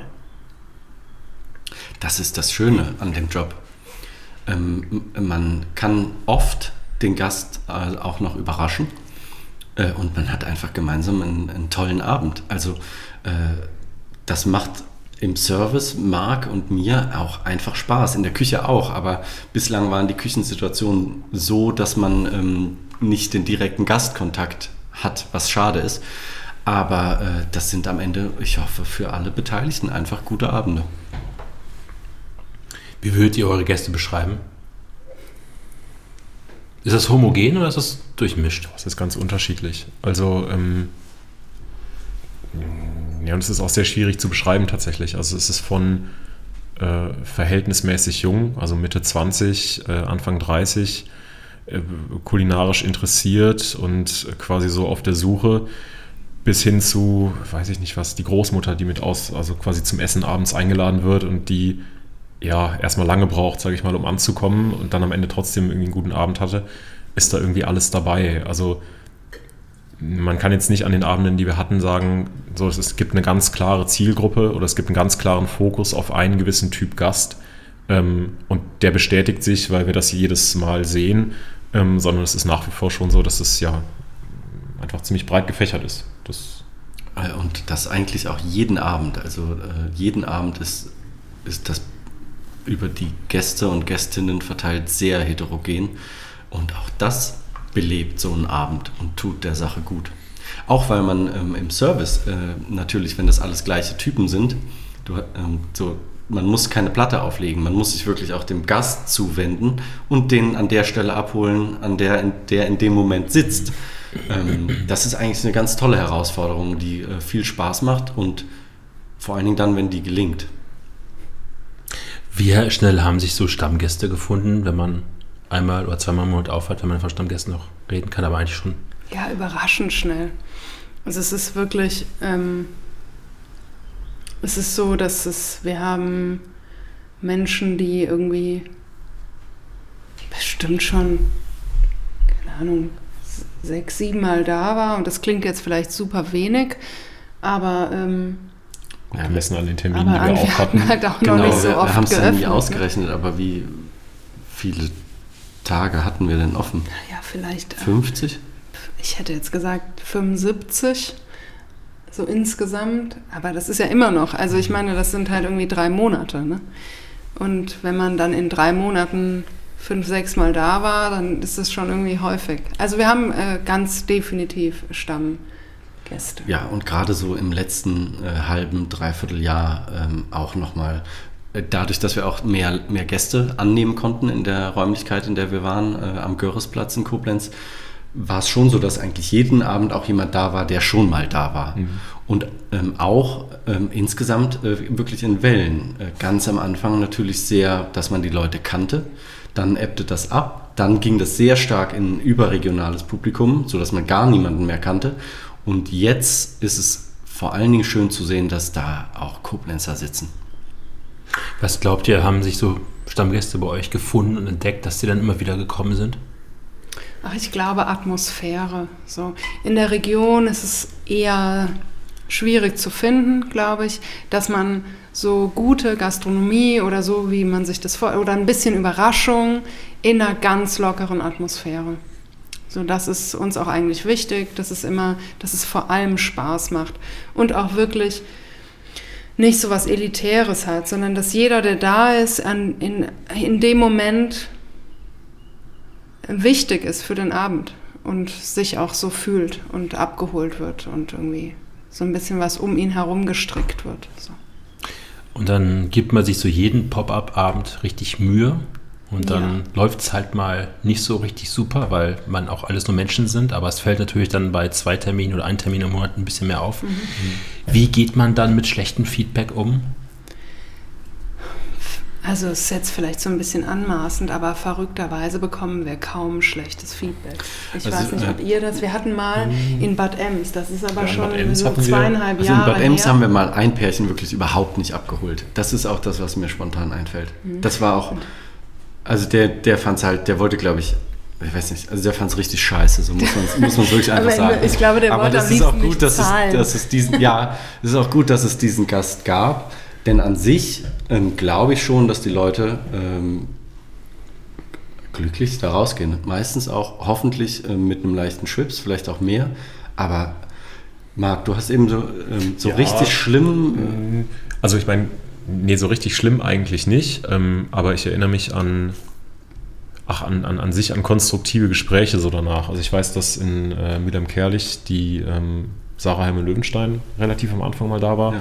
und ähm, die, also das Menü sehr gut fand. Ähm, ja, mit den Weinen aber, ich will nicht sagen Probleme hatte, aber schon sagte, dass die Weine so ein Stück weit hinter dem Essen zurückstehen. Und das schon Momente sind, wo man, oder wo ich dann dachte, yo, erstmal ärgert es mich, aber auf der anderen Seite ist es auch unglaublich wertvoll, weil man damit weiterarbeiten kann und eben Sachen verändern kann. Und ähm, ja, ich finde schon, dass das dann auch weiterbringt. Also weil man eben nicht genau das Gleiche immer so macht, wie es bis jetzt ist, sondern schon schaut, dass man ja auch Dinge verändert und auch selber weiter guckt und ähm, ja so ein bisschen die Fühler weiter ausstreckt. Wie haben sich so die Sichtweisen auf viele Dinge euch in dieser Schlichtzeit bisher verändert oder geprägt? Auf welche Dinge? Allgemein Gastronomie, Produkte, Kochen, Menschen. Also ich hatte, also für mich äh, völlig, ähm, weil ich äh, vorher einigermaßen unbedarft war. Ähm, das aber einfach unglaublich spannend ist, das Thema. Und ich hatte es ja eben auch schon gesagt, äh, so Essen gehen äh, nimmt man nochmal ganz anders, mit viel mehr Sinnen wahr. Ich finde das unglaublich spannend. Macht es, es macht auch einfach großen Spaß, auch mit der Schlichtrunde essen zu gehen. Ähm, da muss man nochmal sagen, also Lisa ist heute nicht hier, weil sie quasi mit den, äh, mit den Ausläufern einer Corona-Infektion äh, hadert. Ähm, aber das ist, also zu viert gehen wir viel essen und das, ähm, das ist super gut. Den ein, zwei Termine im Monat wart ja auch in so einem sehr langgezogenen Rhythmus, bevor es dann wieder losgeht. Wie schnell ist man dann nach so ein paar Wochen wieder auf Betriebstemperatur? Ja, sofort. Wir haben gar keine, gar keine Chance, das nicht gleich zu sein, weil wir eben noch ähm, diese anderen Leben führen mit anderen Jobs und dann direkt auf Betriebstemperatur sein müssen. Ähm, das aber auch sind. Also die, die Woche abends äh, wird ja gedanklich schon äh, damit verbracht. Das Menü äh, kommt dann so meistens eher peu à peu von Rebecca zusammen. Ähm, und äh, ja, dann werden die, müssen die Produkte äh, natürlich beschafft werden und und und. Das Ganze in Absprache mit den Produzenten. Das heißt, man weiß schon ungefähr, was einen erwartet und man ist wirklich gut eingespielt. Also ähm, zum einen ist äh, Vorfreude großer Teil dieser Woche. Ähm, als dass man dann einfach da ist. Also es, man hat, man freut sich einfach drauf. Wenn man jetzt mal merkt, okay, wir haben irgendwie Anfang des letzten Monats gehabt und jetzt in diesem Monat Ende des Monats, dann ist die Pause schon gefühlt zu lang. Mhm. Ähm, man denkt dann, man fiebert dem schon fast entgegen. Was ist für euch dieses Pop-up schlicht so in, in den Jahren persönlich geworden? Am Anfang war das so ein ganz kleines Ding, was irgendwie mit äh, mehr Mut als Verstand irgendwie ge, äh, geführt wurde. Und mittlerweile ist es ähm, die logische Konsequenz aus allem, was wir sind. Äh, wenn man jetzt drüber nachdenkt, wo wir, dass wir jetzt, wir haben zweimal die Location gewechselt, wir haben irgendwie, wir sind super stetig gewachsen die Nachfrage ist gigantisch groß, wirklich überraschend. Das ist ähm, so das, was drumherum passiert, ist eigentlich größer als das, was wir mitbekommen. So es wird drüber gesprochen, das krieg, kriegt man ja alles nicht mit. Ne? Ähm, und jetzt, ja, ist es einfach logisch, dass es immer weiter wächst. Und wenn ich jetzt von mir ausgehe, war das, ist das einfach mein größter Lebenstraum, so das zu was zu machen, was nicht mehr wegzudenken ist. Ähm ja, es ist ähm, auch für mich ähm, genau das, was Rebecca sagt, wobei ich aus einer ganz anderen Position kam. Rebecca ist wahrscheinlich schon immer ähm, mit dieser Idee schwanger gewesen. Ähm, ich seit etwa dem Zeitpunkt, seit ich Rebecca kenne. Ähm, und wie ich dann da reingerutscht bin, habe ich ja eben schon geschildert. Und äh, man übernimmt mehr und mehr Verantwortung, tut mehr und mehr für die Sache selbst, wird mehr und mehr wichtiger Bestandteil der Sache selbst. Ähm, für mich ist das auch Lebenstraum das schlicht äh, zu dem werden zu lassen, was es werden kann. Und da sind wir ja immer noch inmitten des Wegs. Ja, ich sehe das ganz ähnlich wie, äh, wie der Richard. Also ich meine, auch bedingt dadurch, dass ich vor wahrscheinlich fünf Jahren noch nicht wusste, ja, was ich quasi mal mache neben meinem Lehrerdasein äh, und das auch äh, wahrscheinlich nicht geglaubt hätte, wenn man es mir gesagt hätte. Ähm, hat sich das zu einem ja, ganz, ganz, ganz wichtigen Teil mittlerweile ähm, entwickelt, weil ich einfach merke, dass ja, mir das unglaublich viel Spaß macht, mir unglaublich viel, viel auch zurückgibt, gerade auch so in dieser Konstellation und in der, äh, ja, quasi in der Gemeinschaft, in der wir das zusammen machen. Und ähm, ich eigentlich ja, sehr dankbar um diese Abende bin und auch um diese Zeit, die man da gemeinsam hat und ähm, auch sieht, dass man ja quasi für das, was man investiert, eben das zurückbekommt. Also das ist was, was sehr, sehr Schönes und was sehr, ja, auf eine, eine gewisse Art auch fast entspannt ist. Also weil das wirklich ein sehr, sehr wohliges Gefühl in einem auslöst. Als ich mich anfing, auf dieses Gespräch vorzubereiten, habt ihr dann in der Insta-Story gepostet, dass aus diesem Pop-up ein fester, richtiger und auch ein richtiges Restaurant werden soll.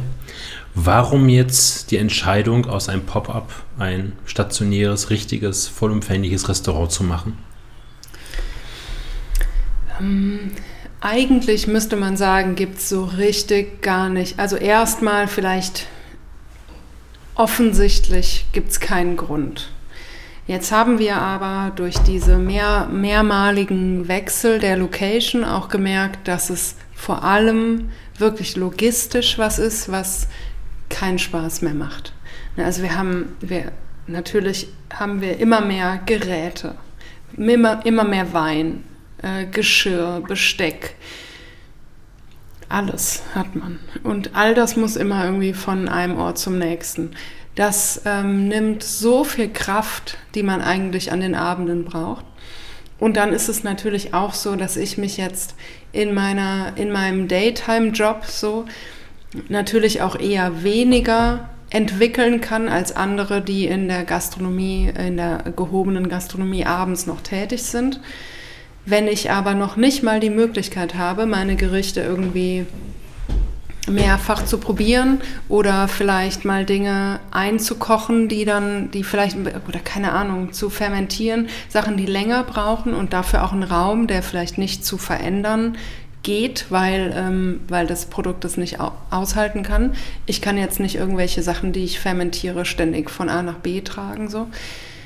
Ähm, das ist wichtig, glaube ich, fürs Vorankommen. So, man kann, man kann jetzt ja, mit irgendeinem sozusagen festen Stil nicht für immer bestehen. Das hat alles irgendwie, ist irgendwie dem Wandel unterlegen und man muss auch ganz wach bleiben. Und ich glaube, es ist super wichtig, dass wir einen Ort haben, an dem Dinge ausprobiert werden können. Und das heißt gar nicht, dass wir irgendwie für Pop-up Ideen nicht mehr zu haben sind. So, das macht riesengroßen Spaß. Das ist auch immer ganz aufregend und immer was Neues und man wächst daran. Aber es ist auch wichtig, irgendwie so eine Homebase zu haben, wo man also ganz konkret haben wir es im Januar gemerkt, wo wir äh, nicht ein Wochenende, sondern zwei Einzeltermine geöffnet haben. Das war terminlich bei uns bedingt. Ähm, und an dem ersten Termin waren wir nochmal in der Location in Mülheim-Kerlich. Und an dem zweiten, ich glaube eine Woche oder vielleicht nee, zwei Wochen später, äh, nochmal in der in Koblenz. Und das ist genau das, was Rebecca gesagt hat. Es ist unfassbar anstrengend gewesen, einfach diese Sachen nur hin und her zu räumen. Ähm, und man stellt sich in dem Moment, ich glaube, da ist es uns auch ganz klar geworden, einfach die Frage, was könnte man in dieser Zeit anderes, Tolles für das Schlicht, für einen Abend im Schlicht und all das damit Verbundene äh, leisten. Und ähm, das war, glaube ich, das erste Mal und das äh, Ziel der eigenen Location ist, glaube ich, immer was, was im Hinterkopf auch war. Da muss man gar nicht drum herum reden. Ähm, aber das war ein ganz klarer Moment, wo man sagen konnte, wie wäre das, die eigenen Kühlräume, Kühlschränke, Schränke aufzumachen, in denen man nur noch Tische eindecken muss und anfangen kann zu kochen. Wie viel Raum äh, schafft das? Aber jetzt mal vom logistischen Aspekt ganz, ganz abgesehen, das bedeutet aber auch eine komplette Konzeptänderung oder auch Lebensänderung für euch oder wie habt ihr das geplant? Nee, also man kann ja jetzt vielleicht auch äh, die Bombe platzen lassen. Wir äh, haben Räume gefunden. Wir werden in Koblenz sesshaft. Ähm, da sind wir natürlich jetzt, das kennt jeder äh, und jede, die äh, bereits ein neues Restaurant äh, oder ein Restaurant hat. Wir werden jetzt von Anbeginn dieser ähm, Feststellung, dass wir das jetzt irgendwie haben. Bis hin zur Eröffnung wird noch einige äh, gute Zeit vergehen. Aber ähm, Na, nur weil wir eine Location haben, heißt das nicht, dass wir, ähm, dass wir keine Pop-ups mehr machen. Ganz im Gegenteil. Wir haben jetzt einen Raum, in dem wir jederzeit, nämlich nicht nur an den zwei Tagen, an denen wir das mieten, sondern jederzeit das machen können, was wir machen wollen. Wir müssen es nicht mehr, in, nicht mehr irgendwie zu Hause vorbereiten. Was der, also wir haben viel mehr Raum ähm, und vor allen Dingen die zeitliche Freiheit, das wann auch immer zu tun, was wir tun wollen. Und ob wir das dann in unserem eigenen Restaurant, in unseren eigenen vier Wänden, äh, ich sag mal, austragen den Abend oder woanders, ich glaube, das spielt gar keine Rolle. Ähm, also ich glaube, es ist toll, einen Ort zu haben, an dem man immer produzieren und sein kann. Wo man dann die Schlichtabende macht, wird man sehen. Ganz sicher auch in diesen Räumen, aber ganz sicher auch woanders. Was habt ihr mit diesem Restaurant vor?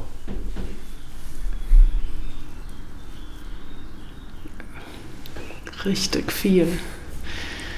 Ähm, es ist total spannend, endlich anzufangen. Und es ist auch, ich weiß nicht, ob man sich das vielleicht, ne, viel läuft ja heutzutage auch einfach über Optik. Dinge passieren online.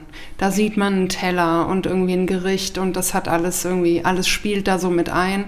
Das endlich auch verbinden zu können, ist ein Riesending ähm, wenn man immer irgendwie das Geschirr benutzen muss, was irgendwie der Vorgänger gekauft hat für irgendwas, was da mal sein sollte, dann schränkt das ein. Ähm, und das Ganze irgendwie auf allen Ebenen plötzlich verbinden zu können, das ist super spannend. Auch, ähm, auch wirklich den Laden zu gestalten, so wie man das möchte. Ja. Ähm, dass, äh, dass man plötzlich keine Kompromisse mehr eingehen muss, auch in dem Bereich. Ähm, wir haben einfach gelernt oder gemerkt, wir spüren, wir wollen immer weniger Kompromisse eingehen. Ganz zu Beginn war der große Kompromiss vielleicht ähm, im Glas. Äh, wir haben gesagt, wir wollen diesen Kompromiss nicht mehr eingehen, wir machen das selber. Ähm, das ist gewachsen und geworden. Ähm, und jetzt muss man sagen, in den Locations, in denen wir sind, die gibt es ja. Die sind toll, alle für sich, sonst wir, hätten wir es auch nicht gemacht. Aber es ist immer auch ein Kompromiss. Und das, was wir mit den eigenen Räumen schaffen wollen, ist auch eine Freiheit, nämlich die, diese Kompromisse nicht mehr eingehen zu müssen. Und davon, ähm, ich glaube, dass, davon verspreche ich mir sehr viel, auch in der, in der Arbeit nochmal am Menü, ähm, die diese Räume für Rebecca bedeuten. Heißt das, wenn ihr so ein fester Ort werdet, dass ihr eure bisherigen Berufe hinter euch lasst oder wart ihr es weiter parallel? Also erstmal ist das, glaube ich, ein ganz großer, riesengroßer Teil der Philosophie. Ich glaube nicht, dass es noch zeitgemäß ist, fünf Tage die Woche einen gastronomischen mhm. Betrieb in einer mh, hm, qualitativen Höchstleistung irgendwie landwirtschaftlich mit den Möglichkeiten zu verbinden, die eben ja, die kleinen landwirtschaftlichen Betriebe haben. Äh, wir haben gemerkt, dass, ähm, dass die Produktqualität definitiv super hoch sein kann, wenn wir mit kleinen Produ Betrieben arbeiten einfach mit, wenn Produzenten und Produzentinnen zu uns kommen können und sagen, ich habe hier irgendwie 25 Möhren, die sind gigantisch gut gerade, nehmt diese und bitte macht was draus. Wenn wir das jetzt aber viel, viel häufiger machen würden, dann müssten wir vielleicht, weiß ich nicht, naja, ausweichen. Ne? So wie, das, wie man das kennt. Das ist ja ein, ein riesengroßes Problem in der Gastronomie, dass man die äh, Produktqualität, die hat immer irgendwie mit Preisen zu tun. Dann hat man aber Mittwoch, Donnerstag, Freitag super oder Mittwoch, Donnerstag, Dienstag, Mittwoch, Donnerstag von mir aus super wenige Gäste. Dann geht es irgendwie sich nicht aus. Dann muss man so im ne, in der irgendwie in der Preispolitik äh, jonglieren, so das wollen wir alles nicht. Ähm, Deswegen glauben wir, es ist mehr als zeitgemäß, dass man nicht jeden Tag, jeden Tag öffnet. Es ist für uns selbst sehr wertvoll, einen Ausgleich zu haben. Es ist wirtschaftlicher, ganz klar auch. Wir haben alle gute Jobs, werden irgendwie gut bezahlt, so und am Ende hat man Raum, um das jeden Abend mit richtig viel Lust zu machen.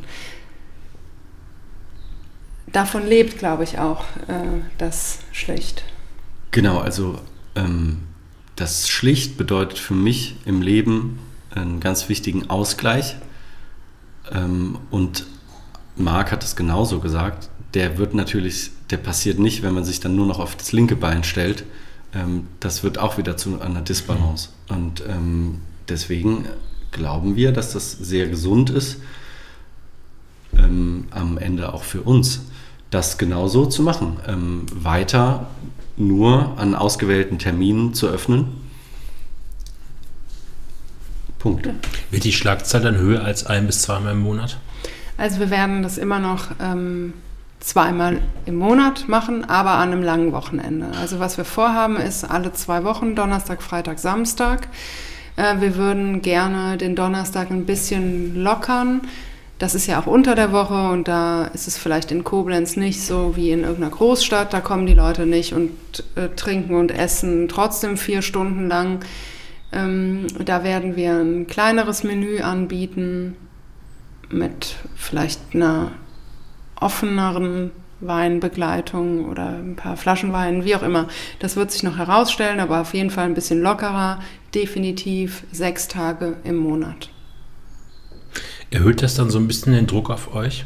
Weil ihr dann nicht mehr so vielleicht als das richtige wandernde Pop-up wahrgenommen wird, sondern als fester Ort und dass die Gäste auch vielleicht oder auch die, sagen wir mal, Journalisten oder so ein bisschen mehr Erwartungshaltung an euch stellen werden?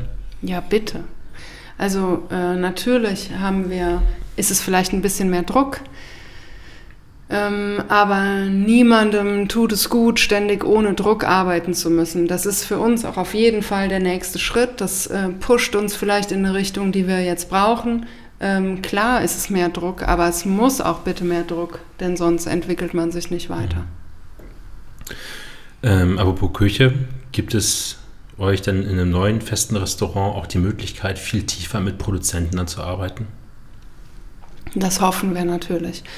Ähm, es ist immer schon so, dass ähm, auch einige auf uns zukamen und gesagt haben, hier, lass uns doch mal für, den nächst, für das nächste Jahr irgendwie eine, einen, einen Plan machen und dann, das haben wir durchaus auch schon gemacht. Aber es ist natürlich so, dass das für die Menschen, mit denen wir dann zusammenarbeiten, einfach überhaupt nicht attraktiv ist, weil wir einfach so, ähm, ja, wir, wir, nehmen so viel ab wie vielleicht irgendwie drei Menschen auf dem Wochenmarkt. Mhm. Das macht keinen Sinn für jemanden, der davon leben muss.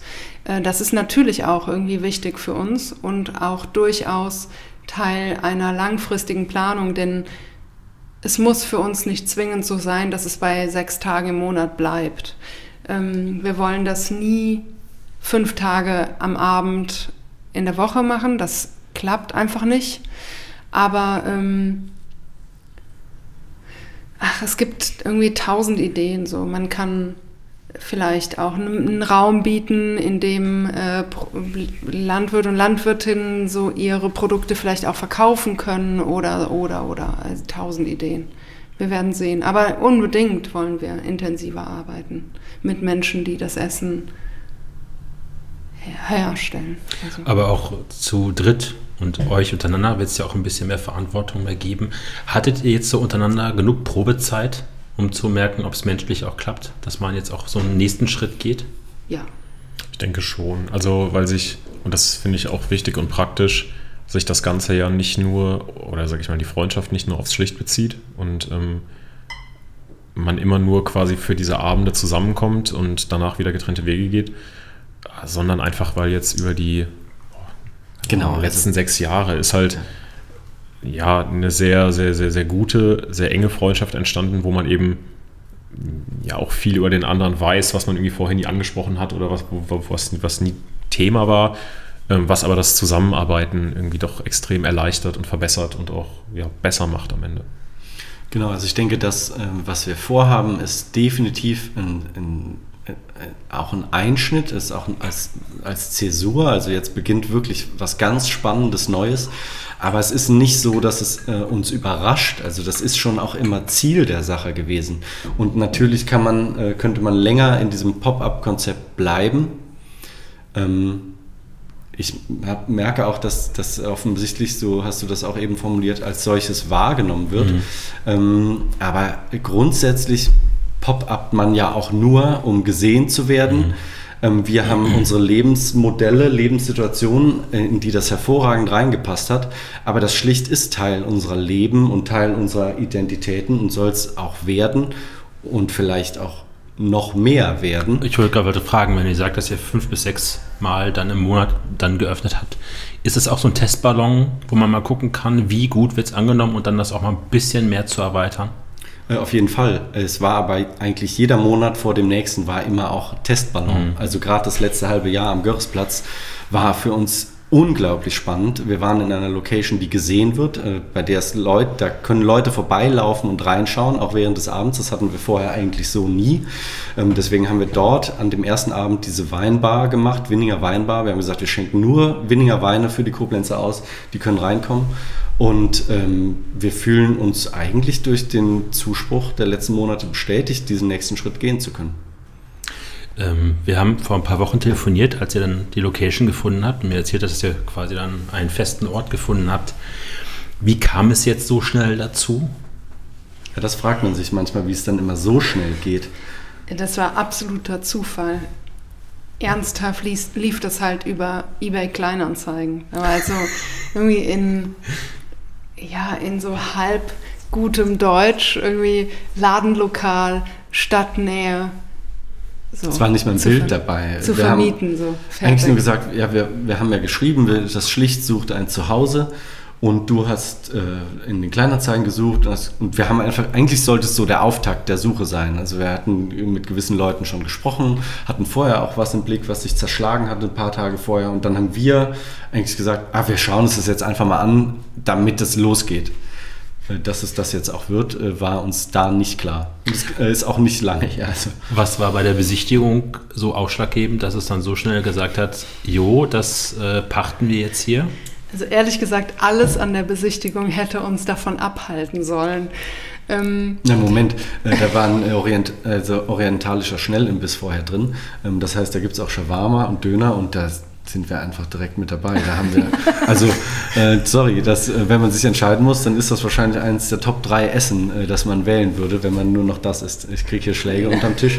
Ähm, nein, also, äh, ähm, wenn man jetzt irgendwen ganz nüchtern da reingeschickt hätte und gesagt hat, schau mal, ob das euer Laden werden, äh, also sag mal, ob das unser Laden werden kann, dann wäre der wahrscheinlich rausgekommen und hätte gesagt, nee, auf keinen Fall. Ich weiß nicht, man kann in ich sehe da sehr, sehr viel Schönes in den Räumen und in der Lage und in all dem. Die Größe ist perfekt, man kann total viel draus machen und wir alle sind, glaube ich, ganz gespannt, wie es am Ende aussieht. Wie viel muss noch gemacht werden? Also werdet ihr innen drin wirklich Endkern rausschmeißen, ja. neue Küche reinbauen? Es muss alles noch gemacht werden. Mhm. Also es war eine Küche drin, die ist mittlerweile draußen. Es war eine Spülküche drin, die ist mittlerweile draußen. Und es sind noch Toiletten drin. Und wir können kaum erwarten, dass auch die draußen sind. Und dann ähm, bauen wir das von Grund auf neu auf. Das heißt, für dich wird zum ersten Mal eine richtig nach deinen Vorstellungen geplante ja. Küche geben. Genau. Heißt, wie weit verändern sich die Chancen, Möglichkeiten auch an den Gerichten dann auch mal zu skalieren? Weil auch gerade mal ganz simpel, du kannst einfach extrem viel einmachen übers Jahr hinweg. Ja, genau. Ja, super. Also ich bin ganz aufgeregt, wie so ein kleines Kind vor Weihnachten. Das ist, ähm, wir sagen auch schon so intern spaßeshalber, mein Hobbyraum wird das. Äh, das ist, äh, ganz viele Möglichkeiten gibt das. Und sogar, ehrlich gesagt, so viele, dass ich die nicht überblicken kann. Mhm. Und auch bestimmt so, dass ich erstmal mich wieder irgendwie da reindenken muss, wie das ist mit so einem echten Laden, in dem man viele Dinge machen kann und dann aber auch gleichzeitig wieder muss, um das vollends zu bespielen, was da dann steht. Ähm, das wird ja diesmal keine Haushaltsküche, die wir da reinstellen, sondern wirklich einfach was Großes. Und dann hat es ja das Recht, auch irgendwie groß bespielt zu werden. Wie ist nach der Entscheidung jetzt für dieses Ladenlokal so bei euch jedem Einzelnen so die Gefühlslage, weil es ja jetzt schon wirklich ernst und auch sehr schnell ernst geworden ist? Ja, wir haben da, ähm, also es ging so schnell, dass wir nicht im Vorfeld darüber richtig sprechen konnten, aber äh, wir haben jetzt äh, während der letzten zwei Wochen ähm, das schon auch beobachtet. Das ist eine Achterbahnfahrt, das geht hoch und runter. Ähm, gerade würde ich aus meiner Sicht sagen, ich äh, bin äh, auf einem Hoch und finde das gut. Ich weiß aber, dass das äh, nur wenige Tage zuvor, da war ich, äh, da war es eher gefühlsmäßig weit unten. Ähm, wir sind auf diese Wellen eingestellt und äh, ich glaube, dass dadurch, dass wir das zu dritt, viert machen und besprechen und planen, dass sich diese Wellen gut äh, aufheben und ausgleichen. Genau, vor allem sind wir uns sicher, dass wir das nur gemeinsam meistern können. Doch. Also sicherlich die Aufregung und auch ähm, ja so dieses vermeintliche Nichtwissen, was denn kommt, gepaart mit dem ja eigentlich festen Plan zu wissen, was da passieren soll, ähm, trifft es eigentlich in den Wellen, die der Richard gerade gesagt hat, äh, ziemlich, ziemlich gut. Habt ihr euch nach dieser Entscheidung mal kurz Zeit gelassen, durchzuatmen oder ging es dann sofort weiter mit Planung und Organisieren und Gesprächen mit irgendwas, Dingen, die man noch braucht, erledigen muss? Also atmen war bisher noch kein Ding. So. Ja, gefühlt im Einatmen haben wir die Entscheidung getroffen und dann muss ja schon sehr, sehr viel einfach auf die Wege gebracht werden. Das waren schon, also aktuell schlafen wir, glaube ich, sehr früh. ja, die Tage sind voll. Aber gut, gut voll. Gibt es da auch Angst, damit mit diesem Schritt scheitern zu können? Irgendwie nicht. Oder ist da so eine Euphorie erstmal? Es ist auch gar nicht, es ist auch keine Euphorie. Es ist einfach so sehr der logische nächste Schritt, dass ähm, ich keine Angst habe. Also vielleicht kommt die noch, aber im Moment ist es noch keine Angst. Es ist auch nicht so eine überhebliche, ja, mache ich ja eh locker. Das nicht. Aber es ist keine Angst in dem Sinne. Habt ihr darüber nachgedacht, dass es auch das Verhältnis zu euch untereinander so ein bisschen verändern könnte, weil es auf einer, einer neuen Ebene ist, die so ein bisschen mehr Druck, ein bisschen mehr seriöser ist und nicht mehr dieses lockere Pop-up, weil auch da Verantwortung hintersteht? Ja, natürlich hat man darüber nachgedacht. Aber das ist auch was, was wir irgendwie vorab besprochen haben und auch viel, also viel drüber nachdenken. Ich glaube, viel drüber nachdenken macht es grundsätzlich schon mal einfacher, weil wir ähm, auch irgendwie keine Scheu haben, Dinge anzusprechen und dann ja, läuft es irgendwie so, so ein natürliches Ergeben so von Dingen. Genau, und es ist auch äh, nicht so, dass wir dann uns zusammensetzen und Dinge wirklich so knallhart auf den Tisch hauen, sondern äh, ich glaube, wir kennen uns wirklich gut ähm, über die letzten Jahre, eben auch über das schlicht hinaus weiß man, wie der andere funktioniert. Äh, und ich glaube schon, also wir wären naiv zu glauben, dass sich da nichts verändert. Ähm, ich glaube aber, dass durch gute Kommunikation sich das einfach äh, äh, aufheben lässt. Und das ist total wichtig, dass man aufrichtig an, an, über solche Punkte spricht, über Verantwortung, die sich jetzt völlig neu äh, ergeben und die unterschiedliche Personen tragen. Ich sehe da aber gar kein Problem, ganz im Gegenteil. Das ist der logische nächste Schritt und das sind jetzt Aufgaben, die wir meistern werden und meistern. Das ist ganz spannend. Ja, also zumal dieser äh, dieser Schritt ja nicht quasi über Nacht einfach ad hoc entstanden ist, sondern ja schon auch in den letzten Monaten immer zu besprochen wurde oder immer zu durchgedacht wurde, was denn jetzt quasi als nächstes kommt. Und ähm, man eben sich dadurch auch so ein Stück weit ja, vielleicht nicht final darauf vorbereiten konnte, weil es dann doch äh, ja schwierig ist, sage ich mal. Ähm, aber dass es trotzdem ganz klar war, also wie das, wie das weitergeht. Ihr hättet ja auch über woanders hingehen können. Warum habt ihr euch für Koblenz weiter entschieden? Also weiter entschieden ähm, ist, glaube ich, gar nicht der ausschlaggebende Punkt. Ähm, es gab eine Zeit, da habe ich darüber nachgedacht, nach Berlin zu gehen und da was zu eröffnen. Das war für mich damals einfach so naheliegend, weil in Berlin irgendwie alles funktioniert, alles geht, es ist alles möglich. Und dann waren wir privat in äh, im So-Sein damals. In Heroldsberg. Und es war ähm, irgendwie schon so beim Reinfahren. Wir sind irgendwie in, in nach Heroldsberg reingefahren und dann waren wir quasi ohne das Restaurant zu finden wieder draußen und man dachte so, wo sind wir hier? Das ist irgendwie hier so ein kleiner ja, ja gefühlt Aldi und Lidl und so, so. Das schräg gegenüber, so war es nicht ganz, aber ja, fast irgendwie. Und dann Ähm, und dann waren wir da und das hat irgendwie den, ja, die haben das ja, also ohne jetzt, dass man den direkten Vergleich sucht, war das ähm, ja so, dass ich danach dachte, ich, keine Ahnung, hier in Heroldsberg funktioniert so was Großartiges, dann kann das wirklich auch ähm, woanders funktionieren. Und ähm, und es ist irgendwie am Ende doch logisch, da zu sein, wo man sich auskennt. Man kennt hier ähm, äh, Bauernhöfe und Landwirt, äh, Landschaften und Winzer, Winzerinnen. Das ist alles äh, irgendwie bekannt. Und jetzt so in einem ganz neuen Gebiet nochmal neu anzufangen, macht das, was man am Ende auf den Teller bringt, nicht toller, obwohl die gastronomische Umgebung vielleicht besser ist. Das ähm, war hier schon, vielleicht ist es eine andere Herausforderung und man brauchte, musste der Region mehr Zeit geben, aber das haben wir gemacht. Vielleicht brauchten wir die selbst auch. Und äh, so äh, zusammen ist man irgendwie zu was Gutem geworden. Na, vor allen Dingen ist ähm, Koblenz das, was wir alle unser Zuhause nennen würden. Das ja. ist ganz, ganz wichtig. Und ein Zuhause gibt man nicht leichtfertig auf. Im Gegenteil.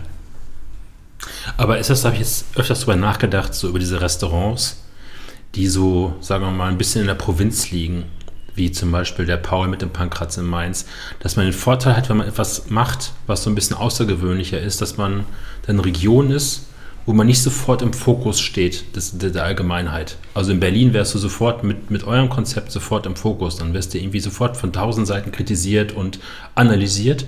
Und hier kann man, hat man auch Zeit in Ruhe, sich selber so ein bisschen zu entwickeln. Ja, definitiv funktioniert unser Konzept vor allem jetzt noch, weil wir in Koblenz sind. Wäre das Ganze in einer anderen Stadt, hätten wir einen anderen äh, keine Ahnung, einen anderen Fuß auf dem Gas haben müssen. So, wir müssten einfach viel schneller sein und Lauter Dinge, ja, Dinge müssten sich anders verändern und wir, ähm, nebenbei geht ohnehin gar nichts, weil man halt hundertprozentig Gastronom und Gastronomin sein muss. Ähm, wir haben das, glaube ich, ganz gut ausgenutzt, dass die, die Region ohnehin Zeit brauchte, ähm, wirklich vielleicht die Zeit, die wir selbst auch brauchten. Gutes Stichwort. Ihr habt so eine starke Verbindung nach Winning. Ähm, füllt ihr damit aber auch so, ein, so, so, eine Lücke und so eine Leidenschaft oder Sehnsucht nach, nach Essen und Weinverbindung? Weil da gibt es ja schon starke Brücken zu den Winzern. Also ich sage mal die Kniebelbrüder oder Matthias Kniebel selber. Ähm, dass man da schon so ein bisschen Fundament hat, auch für den neuen Laden, wo man so ein bisschen drauf aufbauen kann. Ja, also ich würde sagen, Winningen ist unser bester Abnehmer. ähm, also irgendjemanden aus Winningen findet man ziemlich sicher an jedem Abend äh, bei uns äh, im Schlicht. Und ja, ich glaube, es ist ein gegenseitiges Fansein. Wir lieben Winningen, die Mosel und die Terrassenmosel. Ja, wir bieten Essen und suchen guten Wein und gute Winzer suchen auch immer gutes Essen die sind schon auch, die kommen schon auch gerne zu uns. Und äh, wir haben ähm, über diese ganze Zeit mit dem Schlicht so viele auch private Kontakte nach Winningen geknüpft, die unschätzbar wertvoll und schön sind. Ich glaube, da können, das ist auch diese Sache, da können alle von profitieren und haben alle große Freude dran.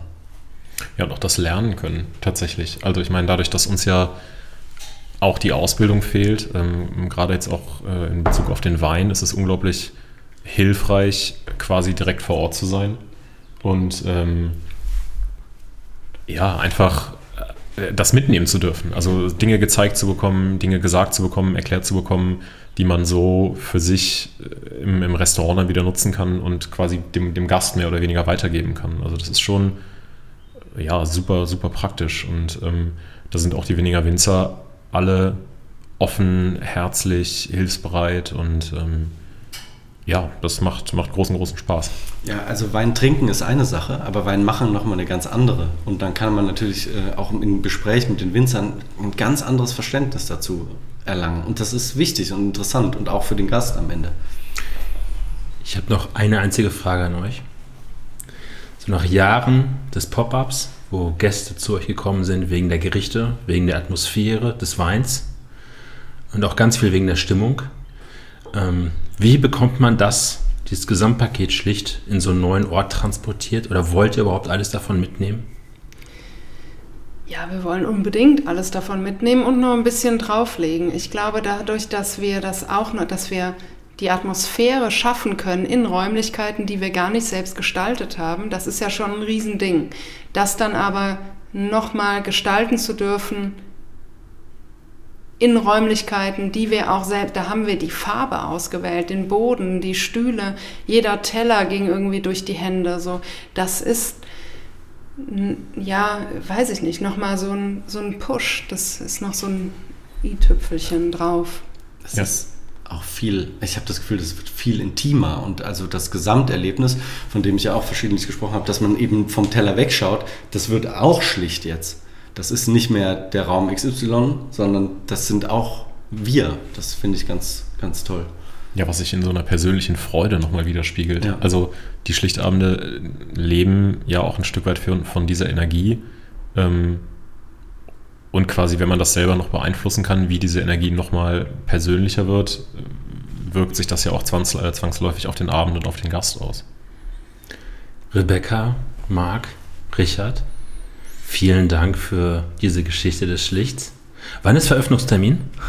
Ähm, also wir, wir sagen jetzt mal vorsichtig Herbst, optimistisch September. Vielleicht wir werden sehen. Ihr werdet davon, davon hören. Vielleicht lachen alle laut. Ja, ja, genau. Also bislang lachen alle laut, denen wir das erzählen.